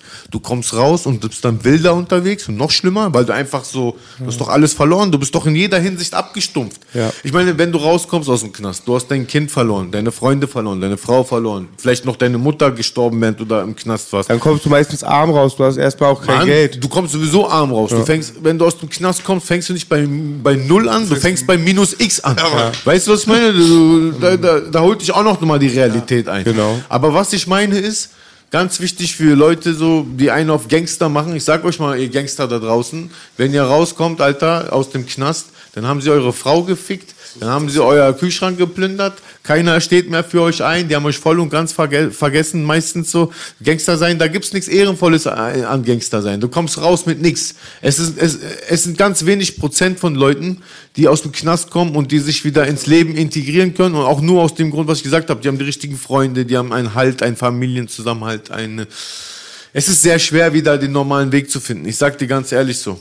Und heutzutage sehe ich so viele Jugendliche, die so viel Scheiße bauen, wo ich mir denke, guck mal, de, deine, du hast jetzt, du bist ein Intensivstraftäter. Das bedeutet, wenn du zehnmal im Jahr kriminell warst, also aufgefallen bist, bist du ein Intensiv. Ja. Und jetzt denke ich mir, da- hast du mal eine Jacke gezockt, da warst du mal bei Schlecker, da warst du, oh, sei mein Mann, mach mal was Richtiges, mach mal so ein Ocean 11 Ding und dann hast du dein Leben lang ausgesorgt, tamam, so. Ja, mach einmal so einen richtigen Move so, weißt du, aber lass mal diese kleinen Filme, unterstütz lieber deine Familie, deine Freunde, mach lieber deine Schule so, mach was aus deinem Leben und dann Also du sagst, klauen ist Kacke, aber wenn du schon klaust, dann klau den Goldbarren, nicht den Kaugummi. So sieht's aus. Alles Wenn klar. dann Kacke mit Schwung, würde ich sagen. super. Da würde, da würde Maximilian jetzt gerade widersprechen. Der ist ja jetzt gerade auch so mit den äh, Leuten unterwegs. Nicht jetzt vielleicht zu 100 Prozent, aber du bist jemand, der den äh, Jugendlichen und so weiter wahrscheinlich mehr auf den Weg gibt. Klau nicht mal das Gold, wenn es vor dir steht, weil auch dafür kommt irgendjemand bei dir klopfen. Ich habe auch ein anderes Verhältnis mittlerweile zu Gold. Ich verstehe Hunger. Ne? Wenn jemand kein Brot hat, ich werde nie jemandem sagen, klau kein Brot. Aber ich, wie jemand, der Gold klaut, dem würde ich sagen, also ein Jungen, der jetzt mir sagt, ja, dann mache ich nur das, dann würde ich sagen, ist das das, warum willst du unbedingt das Gold? Wo willst du hin? Was? Ich bin mittlerweile so ein bisschen weg von dem Materialismus, deswegen siehst du ja auch keine fette Uhr, kein das, äh, nicht weil ne, sondern ich brauche den Scheiß nicht halt. Ich bin jetzt so ein bisschen, das ist aber mein Ding. Ich verstehe, die Gesellschaft macht uns ja dazu zu glauben, wir brauchen das alles. Ey, übrigens, ich liebe Gold, darum geht's gar nicht, sondern das ist so dieses, es geht mir eigentlich Blink, ums blink, neue, es geht mir, es geht mir ums neue iPhone. So den Gedanken, dass sie denken, sie brauchen das neue iPhone, sie brauchen die fetteste Karre, sie brauchen das, sie brauchen das. Das wird ihnen ja eingeimpft. So Ist das eine Kritik auch in Richtung Rap-Industrie? Weil da geht es ja nur darum gerade. 99% aller Songs geht genau um das, was du kritisierst gerade. Ey, ich würde Rap, wenn ich Rap als Business sehe, dann kann ich es dafür nicht kritisieren, weil das halt ist, was gerade funktioniert. Und natürlich hat Rap damit angefangen, ähm, dass Leute gekauft wurden von, was Hennessy, Mann, was, denkt ihr alle, wir, wir wissen alle, es geht nicht darum, dass Tupac Hennessy so gerne auch schon, sondern die haben auch schon damals Geld bekommen. Dann später äh, Jay-Z und so, die wurden ja für, von Marken so krass bezahlt. Äh, also als Business-Entscheidung kann ich das verstehen, warum du das machst, aber ich finde halt, brauchst du nicht. Und ich würde lieber mit ihm reden, so was macht dich wirklich glücklich, was brauchst du, weißt schon, anstatt jetzt auf diesen fetten Goldklumpen hinzuarbeiten, was, was wird dich glücklich machen, wie sollst du dich entwickeln? Und wie ist da die- so die Quote von Erfolg? Wenn du, also ich kann mir nicht gut vorstellen, dass man einem wirklich 15-, 16-jährigen oder auch 18-, 19-jährigen Jugendlichen da so durchdrehen kann mit sowas. Bei, bei dem ist meine Arbeit mit den Jungs so jetzt und Mädels, die in dem Alter sind und so, mit, bei meiner Arbeit mit den Jungs und Mädels, die bei dem, in dem Alter sind, ist eher, ey, da geht es nicht darum, dass die sich komplett verändern. Bei den einen geht es darum, so, ey, Überfall, keine, keine Oma mehr. Können wir uns damit einigen schon mal, ne? dass du nicht irgendwas ganz Krankes machst. by step. So Step, Step by Step. Ne? So, ähm, dazu gehören auch so ein bisschen dieses, was ich mache, ist eigentlich, ich versuche ein Vorbild zu geben, so wie es du auch sein kannst, ein Vorbild, weil die teilen die Welt nur in zwei Sachen, ein Täter-Opfer. So, ey, ich, wenn ich kein Täter bin, dann was dann? Wenn ich aufhöre, Täter zu sein, wer bin ich dann? Das ist das, die Antwort, die Frage, die ich beantworte. Weil er so, ich kann gar nicht aufhören, weil wenn ich aufhöre, dann, wenn deine ganze Welt sich nur Täter und Opfer unterteilt, ne, dann musst du Täter sein, weil sonst bist du Opfer. und ich gebe ihnen halt mit dem, wie ich jetzt bin, nochmal so ein, ein Out. Ich gebe ihnen noch eine Möglichkeit. Schau mal, ich bin kein Täter mehr, aber glaub mir, ich bin auch kein Opfer. So, ne? Das, das musst du halt vermitteln. Ich versuche ein männliches Vorbild denen zu geben, das sich nicht an Geld orientiert, das sich nicht an Gewalttaten orientiert, sondern Aber du hast das alles ja auch schon gehabt. Das ist es ja. Wenn du das nicht alles gehabt hättest, glaubst du nicht, die würden dir nicht zuhören? Bei uns war das Genau. so, Doch, wenn doch, unsere klar. Sozialarbeiter damals, Ja. hier, wenn Turano, Abi und so weiter nicht durch Nauningen gelaufen wären, dann hätte dir, denen keiner zugehört. Aber Genau. die waren die ehemaligen Gangster. Aber ja, aber bei uns Sozialarbeiter war früher so, da gab es Sozialarbeiter, die hatten gar keine Crime im Leben, die haben wir noch nicht mal ernst genommen. Mhm. Und dann gab es die Gs, die sind so wie, so wie wir gerade und danach sind die Sozialarbeiter geworden und danach, die haben einen rangeholt, die sind Sozialarbeiter, aber hast vom Sozialarbeiter auch mal eine Schelle bekommen. Mhm. Junge, jetzt lauf mal wieder gerade, hör auf damit, was erzählt mir deine Mutter, du hast wieder Überfall gemacht. Und vorhin nochmal dieses Gold, das war jetzt ein dummes Beispiel. Ich würde auch jedem sagen, guck mal, kein Geld der Welt ist es wert, dass du deine Gesundheit oder Freiheit verlierst. Das Wichtigste ist deine Gesundheit, deine Freiheit, das Wohl deiner Familie. Aber jetzt war einfach vielleicht zu salopp gesagt. Aber ich denke mir, wenn du schon so, so stiehlst oder so, warum, dann mach's richtig einmal. Tu dir einen Tunnel graben, mach irgendwas Legendäres, zum Beispiel klau die Goldmünze. der, der, Hat auch nicht so gut geklappt. der, ah, ja, aber der- für die Staffel. Aber der, der Gedanke ist ja so, du kannst nicht jeden retten oder was. Manche Leute gehen diesen Weg so, ne? Manche Leute müssen so sein. Aber ich glaube halt, dass es viel zu viele Jugendliche gibt, die das jetzt, das war Leitkultur. Die letzten fünf Jahre war Leitkultur. Ich werde Gangster, hab Gold, hab krasse Felgen, hab ein krasses Auto, bin Scheiß auf die Bullen so. Wo kommt dieser Bullenhass her? Bei irgendeinem Typ, der am, am Dorf wohnt und so, weißt du, der reiche Eltern hat. Du musst die Bullen gar nicht hassen, so, ne? Das ist nur, ich glaube, ich, ich, zum einen kann ich die so ein bisschen heilen vielleicht durch die Erzählungen, die eigentlich gar nicht in diese Welt gehören. Ne, die eigentlich hier Touristen sind. Die, die in die Welt mussten, von Familie, von Dingen und so, das ist was anderes. Da geht es darum, dass sie so wenig Schaden wie möglich machen, so wenig Leuten wie möglich wehtun, sich selber so wenig wie möglich verstümmeln. Weil du darfst nicht vergessen, was hier sitzt, ist ein kranker Mensch. Ich bin nicht da unbeschadet rausgekommen. Ich bin da nicht rausgekommen, so, yay, und jetzt mache ich YouTube. Ja, ein bisschen so. Haftklatsche Ich bin, ich bin gefickt. Ja. Ich bin gefickt. Wenn ich, ich bin jede einzelne Nacht, ist, ist die Hölle mein, Ich habe so viele Ticks die letzten sechs Jahre aufarbeiten müssen, dich, um Bruder. lebensfähig zu sein. Ne? Und ich bin nicht krank in dieses Ding, sondern ich bin da drin krank geworden. So, und dafür, Aber es ist sehr mutig auf jeden Fall, dass du das jetzt dir eingestehen kannst. Die meisten Leute äh, wollen ihre eigenen Fehler natürlich dann immer ein bisschen eher so zur Seite kehren. Aber wenn du damals in deiner schlimmen Phase, in deiner schlimmsten Phase, wenn du jetzt so einen Arzt wie dich selbst jetzt gehabt hättest, der dich jetzt, sag ich mal, volltextet, hättest du den eher so, ey, quatsch mich nicht voll oder hättest du das angenommen? ich muss es annehmen, aber ich werde natürlich trotzdem weiter Scheiß gebaut. Aber es wäre es wär in meinem Kopf gewesen. Gab Solche- es jemanden wie dich damals? Es gab keinen wie mich. Bei mir gab es so, ich habe ich, ein, ein Beispiel für meine Jugendarbeit. Ich sage ein kurzes Beispiel, ich mache es ganz schnell. Ein Typ ruft mich an, ich habe ihm geholfen, Ausbildung zu be bekommen. Ich betreue ihn schon seit eineinhalb Jahren. Er erzählt mir einer in der Arbeit so sowas wie so ein Witz, ne, im ersten Lehrjahr irgendwie. Er hält was, der andere zieht ihm die Hose runter. So, ne, haha, alle lachen so, ah, der, der Junge und so, er kennt ihn das nicht und so. Aber er kommt von der Straße. Er ist rausgegangen und hat mich angerufen und gesagt, ich bringe den jetzt um so. Ich stech den Bastard, weißt du? Und der ist gar nicht drauf klargekommen, was gerade passiert ist. So eine Dimme, stell dir vor, auf der Straße zieht einer die Hose und du fixst ihn halt. Und da ist es aber so relativ normal. Und da, da, jetzt, wen hätte ich früher gehabt? Ich hätte meine Mutter gehabt, hätte ihr das erzählt, die hätte gesagt, was ist los mit dir? Was glaubst du, was mir auf der Arbeit alles passiert? Das ist so, Lehrjahre sind keine Herrenjahre, deswegen kannst du doch die Arbeit nicht hinschmeißen und vor allem den nicht umbringen. Das wäre meine Mutter gewesen. Was hätten die Jungs gesagt? Oder was hätten meine Vorbilder damals gesagt? Die hätten gesagt, was, du gehst da noch arbeiten? Geh und fick ihn, danach zünd sein Auto an und zeig allen, wer du bist. So. Sonst, was bist denn du für ein Mann? So. Und ich bin aber was anderes. Ich sage ihm an der Stelle, okay, schau, das ist scheiße passiert, das ist in denen ihrer Welt, ist es so. Nächstes Jahr bist du im nächsten Lehrjahr. Da bist, dann kommt ein neuer, der im ersten Lehrjahr bist. Und dann kannst du entscheiden, ob du das mitmachst oder ob du ihn an der Stelle schützt. Ob du ihm an der Stelle sagst, hey, mach, halt das Brett nicht, weil die ziehen dir die Hose runter, die Penner. Ne, hey, komm mit. Du kannst der Erste sein, der diesen Kreislauf von Scheiße durchbricht, wenn es dir nicht passt. Aber du hast deinen Plan, der Plan ist, du arbeitest, wir brauchen es, deine Frau ist schwanger und so weiter. Schon vorbei die Situation. Der hat niemanden geschlagen, der ist wieder rein in die Arbeit, der hat den Hass, der hatte eine Möglichkeit, diesen Hass damit umzugehen. Perfektes Beispiel. Von keinem anderen hätte er das angenommen.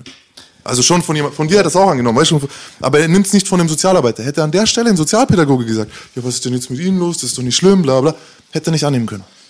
Dafür brauchen wir Leute, Verstehe. so, die, die Ja. den Background haben. Wenn du damals, ähm, Hätte ich auch gemacht. wenn du einen anderen Onkel gehabt hättest, ja, Mann. der deinem Gangsteronkel auf die Fresse hauen würde, vor dem dein Gangsteronkel sogar kuschen würde, weil er der ältere Bruder wäre, aber er wäre der Clean Guy. Der hätte wahrscheinlich verhindert, dass du das als Vorbild vielleicht gesehen hättest. Der hätte ne? sogar zu meinem Onkel sagen können, so, ey, du lass, die, lass deine fischigen Finger von ihm. So sieht's aus. Weißt du, wie ich meine? Der Junge geht nicht, der, du schickst ihn nicht. Ich bin, der hat mich mit 13 nach Holland geschickt. Ja, Rucksäcke holen, so. Wenn da einer zu ihm zum Beispiel, das, das machen wir auch. Und Familien zum Beispiel, ich bin kein Araber oder so, aber trotzdem hören mir manchmal Leute so zu. Nur für einen Moment, wo wenn ich sage, so, ne, der, der Junge ist zum Beispiel, hat einen Haftbefehl offen. Wegen einer kleinen Sache. Ey, ich weiß, wenn er jetzt, bevor er sein Leben lang rennt oder jetzt acht Monate sich stellt, dann stell dich. Das ist so eine Sache zum Beispiel, wo ich auch wo ich mal reden kann, wo ich mit dem großen Bruder mal reden kann, sage, ey, komm, wir, die, die, die paar Monate kriegen wir rum, wenn er jetzt läuft, läuft, läuft, Ja, auf jeden Fall dich mit Anwalt stellen, dann ist schon mal So, gut. So. Ja, ja, geh zu deinem Anwalt und stell dich zusammen mit deinem Anwalt, statt du dein Leben lang wegrennst und so oder so irgendwo schnappen Genau. sie dich. Und, und Scheiße machst du ja in der Zeit. Ah ja, es ich wird hab- immer Also das. Ding, das Ding, was du beschreibst, ist halt einfach auch so. Mir geht's ja darum, den Leuten so ein bisschen zu vermitteln. Es geht immer um hierarchische Strukturen. Wenn du in der Hierarchie irgendjemanden hast, den du respektierst, der dir einen anderen, der dir einen anderen Weg aufweist, Sichtweise. Dann, ja, dann Das bist du auf jeden Fall, dann kannst du diesen Weg überhaupt in Erwägung ziehen zu Ja, gehen. ja. Aber sollte jemand in dieser Hierarchie wirklich weit unter dem sein, was der Gangster jetzt gerade verkörpert oder zu dem du gerade aufschaust, dann wirst du dem nicht zuhören. Deswegen ist es halt wichtig, dass die Leute, die wirklich tatsächlich selber diese Erfahrung gemacht haben, so wie ihr beide und so weiter, halt von ihrer Seite aus erzählen, was bedeutet es, wenn ich sage, Kriminalität kann dich dort und dorthin führen, Knast ist scheiße, das sind die Konsequenzen und so weiter. Und, Ne? und genau das haben wir gemacht. Wir haben einen gemeinnützigen Verein gegründet, genau dafür. Ich werde ihn anfragen, sobald wir fertig sind, Nummern austauschen, das, das. Mhm. Mich schreiben manchmal äh, Jugendliche aus Berlin an. Zack, das ist ein Mentor. Das Ja. ist ein Mentor. Das Ich ist war- jemand, wo, wo er anruft und sagt, aber genau. so und so schaut's aus und dem dann den richtigen Rat gibt. Ich muss So, sagen, das ich ist habe, sehr wichtig, ne? Ich habe das oft, ich habe das oft in meinem Blog gehabt oder wo ich herkomme, dass ich oft zu Rate gezogen werde von Jugendlichen, denen ich es auch angeboten habe, Mhm. wo ich denen auch gesagt habe, was hast du für ein Problem? Dann zeigt er mir so seinen Haftbefehl oder Mhm. was da gerade ist, dann schicke ich ihn auch in die richtige Adresse. Ich sag, guck mal, entweder drehst du dich jetzt um und scheißt auf das, was ich dir sage. Und ähm, du wirst diese Probleme nicht lösen, aber geh dorthin, melde dich zusammen mit deinem Anwalt bei der Wache. Erstmal lass mal deinen Anwalt reden und sei höflich. Und alles wird auch ein alles hat eine Lösung so. Du wirst doch schon deinen grünen Weg finden, aber du musst eigentlich mal anfangen, die Briefe zu öffnen und einfach mal anfangen, so dem nachzugehen, weil du gräbst dich einfach nur tiefer rein. So, ja. Du musst vereinbarungsfähig sein. Wenn die dir einen Termin geben, dann nimmst du auch die Termine wahr. Also ich bin in vielerlei Hinsicht, weil ich selbst durchlebt habe, echt so ein guter Mentor schon gewesen. So. Aber du kennst dich auch gut mit äh, Gesetzgebung und so weiter aus, durch Family und Ja, natürlich, bla bla bla, natürlich tue ich das, So, natürlich, ja. Das ist erstmal auf jeden Fall ein riesengroßer Vorteil. Was ich mal gerne wissen würde von euch beiden ist, weil ihr seid in äh, ziemlich unterschiedlichen Knastwelten ähm, Mhm. quasi wart ihr und habt dort eure Zeit äh, verbracht. Wie sieht's denn aus? Weil ich von dir aus weiß ungefähr, wie die prozentualen Verteilungen sind. Äh, du kommst aus einer ganz anderen Ecke. Mhm. Sagt mir mal kurz, wie in eurer Knastzeit das so aufgeteilt war.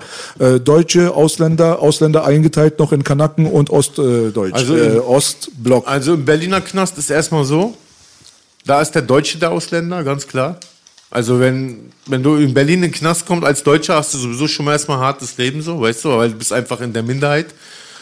Und ohne dass es dafür ein Gesetz gibt, eine Regel, das teilt sich automatisch auf Rassen. Also bei uns im Knast zum Beispiel, wir Türken waren unter uns und wir Kurden, also wir Kurden und Türken waren unter uns, die Araber waren unter sich, die Polen waren unter sich, die Vietnamesen waren unter sich, die Russen waren unter sich, die aus Lettland waren unter sich. Ab und zu hat man, wenn man so Zweck, Zweck, ist man mal so Zweckbündnisse eingegangen, jetzt sei es beim Kochen oder egal wo oder beim Duschen hat man sich halt arrangiert. Aber eigentlich haben wir so, natürlich hatte jede Gruppe immer so seinen Quotendeutschen. Also ganz ehrlich, zum Beispiel im Knast siehst du, dass türkisch-deutsche Freundschaft echt gute Freundschaft ist, weil die, die im Knast, die Deutschen, die reingekommen sind, die haben so sich nicht zurechtgefunden und wir Türken und Kurden waren immer die, die gesagt haben, komm zu uns so. Weil wir haben den Deutschen nie ausgebotet, wir haben immer brüderlich geteilt. Wir sagen, was brauchst du denn? Haben ihn Tabakbeutel fertig gemacht oder was seine sieben Sachen. Irgendwann, bis er selber so stabil ist, haben wir ein bisschen gezeigt, wie der Laden läuft. So, weißt du, was ich meine? Cashmo wäre gerne in Berlin im Knast gewesen, glaube ich. Also auf jeden Fall, wenn Cashmo bei uns, Cashmo wäre einer, ich habe das ja gesehen, Portscats mit Cashmo, übrigens Grüße an den Bruder.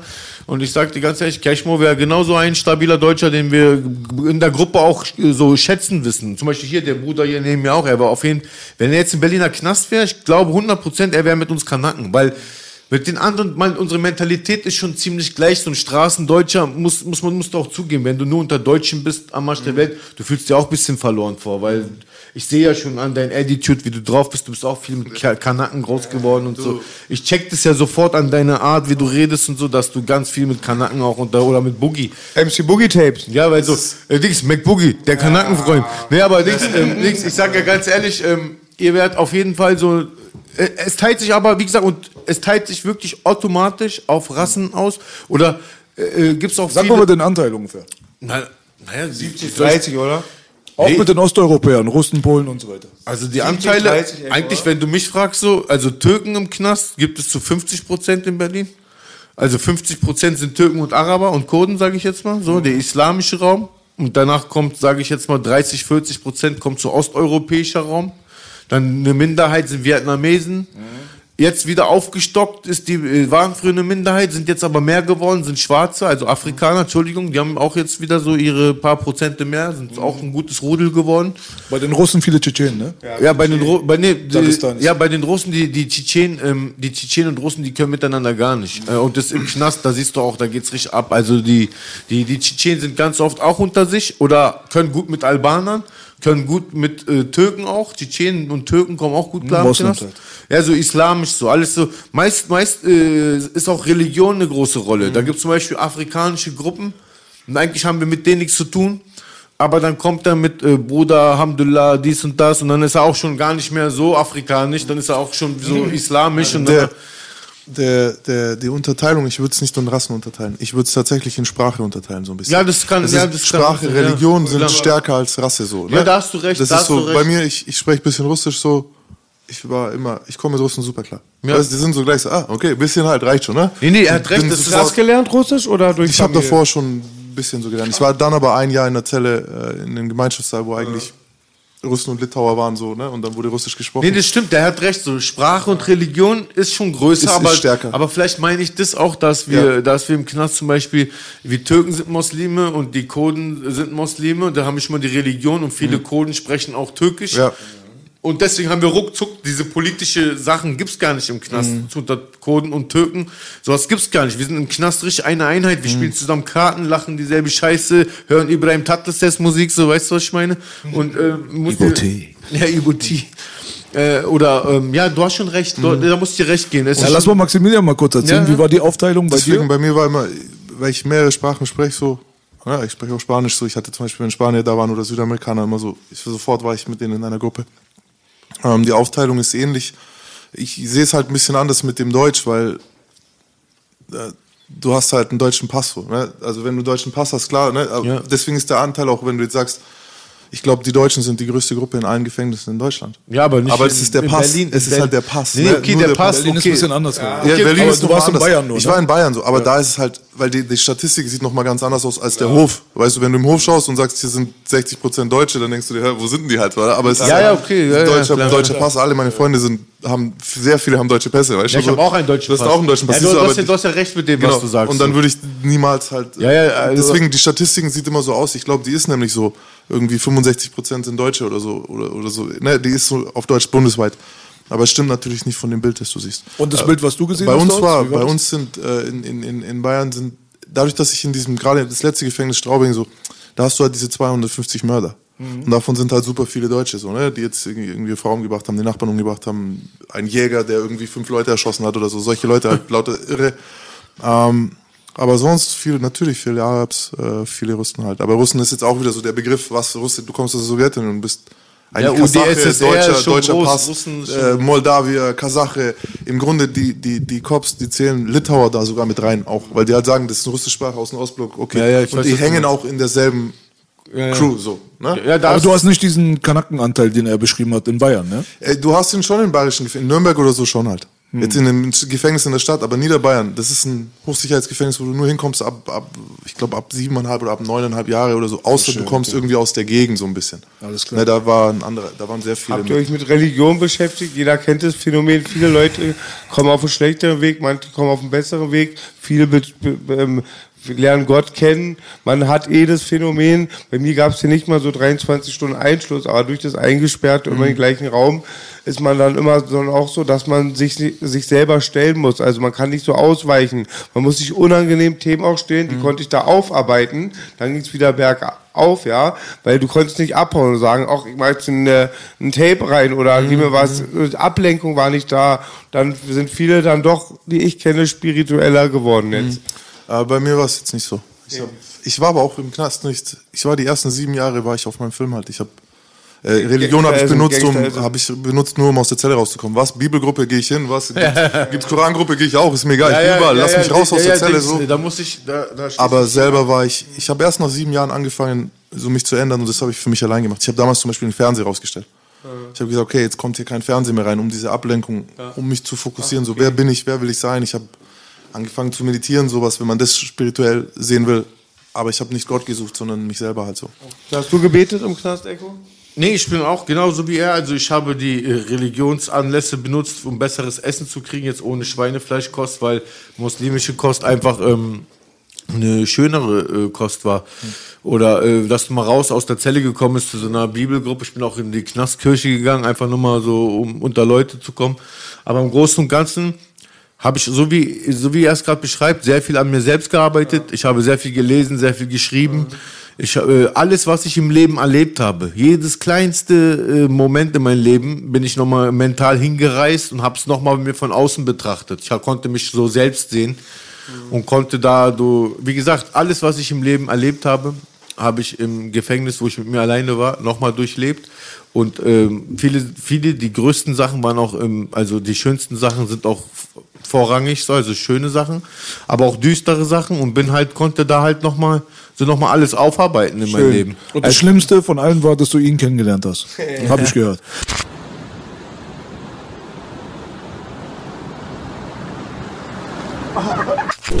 Maximilian, Bruder, zeig mal ganz kurz, was du uns da mitgebracht hast. Du hast ja ein aktuelles Buch am Start. Genau, das zum Beispiel ist eine der Sachen, die ich gemacht habe in Haft. Ich habe das Buch hier geschrieben.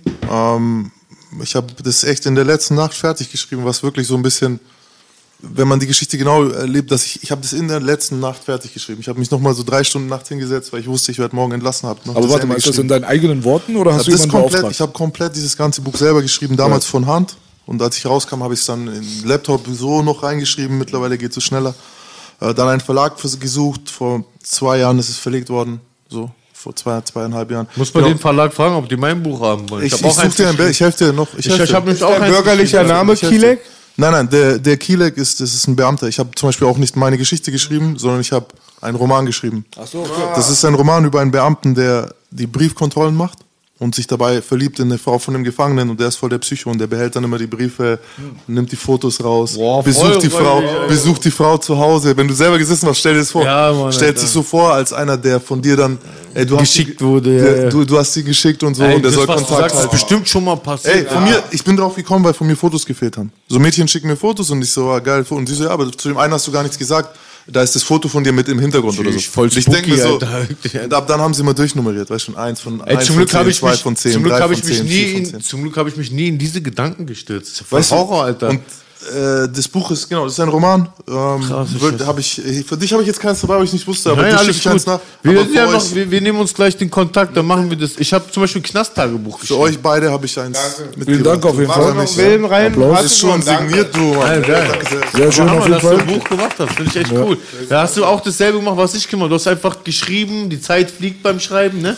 Man wird immer besser. Am Anfang man schreibt schief und krumm und dann wird man gerade. Für, für, für, für, für, für, ja. Perfekt. Ich schicke dir mein Dank. Best-of-Mixtape dann. Ja, Vom korrekt. Shop, Korrekt. vom Boogie Shop. Hammer. Kannst du auch mal anshoppen. Freut mich. Weil du magst meine Mucke. Das Ja, klar ich. mag ich deine. Ey, ganz kurz mal, du, äh, du bist in Nürnberg sehr geliebt. Ich weiß nicht, ob du es weißt, aber Nürnberg liebt dich und so. Ich habe. Äh, Ich lieb Nürnberg. Ja, Mann, die haben äh, ein Herz für Ich dich. muss auch sagen, Boogie, im Knast, im Knast lieben dich auch alle. Ja. Ja, ich liebe auch alle. Aber ich glaube, das ist nicht so toll. Guter Ruf in schlechten Kreis. Es gibt eine kleine Anekdote mit Nürnberg. Ich bin da mal hingeflogen. Außer die Bullen Morgens dich. mit der Pan M. Und da gibt's doch so einen Duty-Free-Shop. Da habe ich mir Homie G, hat das glaube ich von Kreuzberg von euch, ein Homie, habe ich getroffen. Wir kamen auf die gute Idee, uns Jägermeister zu holen. Und da habe ich Filmriss und es hat dann mit Pan M-Verbot geendet. Super, Gratulation. Also ich weiß, ich weiß, dass MC Boogie von den Bullen immer Mac Boogie genannt wird, der Kanackenfreund. Der deutsche Widerstand. Ja. Der deutsche Widerstand. Hammer, Mann, ja. Also Also auf jeden Fall abchecken hier das Buch von Maximilian Pollux. Äh, mein Bruder Echo. Ich will mich auch nochmal verabschieden an, Mach das mal. an den Leuten da draußen. Ich sag euch nochmal an die Jungs da draußen, an die Jugendlichen, an euch Brüdern und Schwestern. Baut keine Scheiße. Wenn ihr im Knast sitzt, glaubt mir, ihr bestraft eure Familie mehr, als ihr selber bestraft wird. Die heulen am Ende rum. Es ist schade, wirklich. Äh, Es gibt nichts Besseres als deine Freiheit und deine Gesundheit. Also es ist kein Geld der Welt, keine Sache der Welt ist es wert, im Knast zu sitzen. Gutes, so- gutes Abschlusswort Ja. auf jeden Fall. Ihr könnt diesen Bruder jetzt hier auf jeden Fall in Zukunft regelmäßig einmal pro Monat hier auf diesem Kanal sehen. Ja. Boogie Nights, wer die ersten beiden Folgen verpasst hat, der sollte das unbedingt auf jeden Fall nachholen. Folgt mir auf Instagram, Definitiv. Blackbeard 36er. 36er. Äh, Maximilian, Bruder, du musst mal ganz kurz auch nochmal aufschlüsseln, was jetzt gerade zurzeit bei dir aktuell am Start ist, was die Projekte so sind, auf die die Leute sich jetzt einstellen können, mal abgesehen von deinem YouTube-Kanal, den die Leute natürlich abonnieren sollen. Genau, äh, YouTube-Kanal abonnieren, Instagram folgen, wenn ihr Bock habt. Ähm, es kommen so ein paar Projekte. Wir machen, äh, ich mache Reaction-Videos mit Experten zusammen zu gewissen Themen. Es wird ein Podcast kommen. Äh, ich schreibe ein Drehbuch für eine, für eine Sache, wo wir so, ist so ein bisschen, äh, weil Vorblocks so schön wie es war und so die Filme wie Vorblocks oder all die Filme, die uns auch inspiriert haben, immer, sie glorifizieren es trotzdem. So, ne? Immer egal wie oder was. Es ist immer so, du, selbst wenn der Held am Schluss stirbt, man, wir alle Scarface. Wir haben es alle, er stirbt vor unseren Augen. Er tötet seine Schwester im Grunde, er tötet seinen besten Freund und trotzdem ist Tony Montana ein Held. Ach, Quatsch. Weißt du, wie ist es, wie ist es, aber damals war es für uns. Nein, stimmt. So, ja, ist, Jetzt, wo ich die Möglichkeit habe, ist mir voll wichtig. Belasch, nochmal danke, dass du mich im Knast besucht hast. Dennis Masker, danke, dass du mich damals im Knast besucht hast. Maxim KZ, danke, dass du mich damals im Knast besucht hast. Meine Familie, die mich immer unterstützt hat im Knast und mich besucht hat. Also an euch nochmal vielen Dank. Ich bin jetzt ein anderer Mensch. Es geht für mich nach vorne und ja, ich bin froh. Ich bleib frei, du bleibst frei, Baby. Maximilian, Bruder, du hast das Schlusswort. Leute, es geht nicht nur, wenn ihr Gangster seid, es geht nicht nur um euch. Denkt daran, ihr, ich höre immer wieder, ihr seid hart genug für den Knast. Ja, seid ihr und so. Es geht aber auch um eure Mom. Es geht um die Leute, die draußen sind. Es geht um das Kind, das ohne euch aufwacht.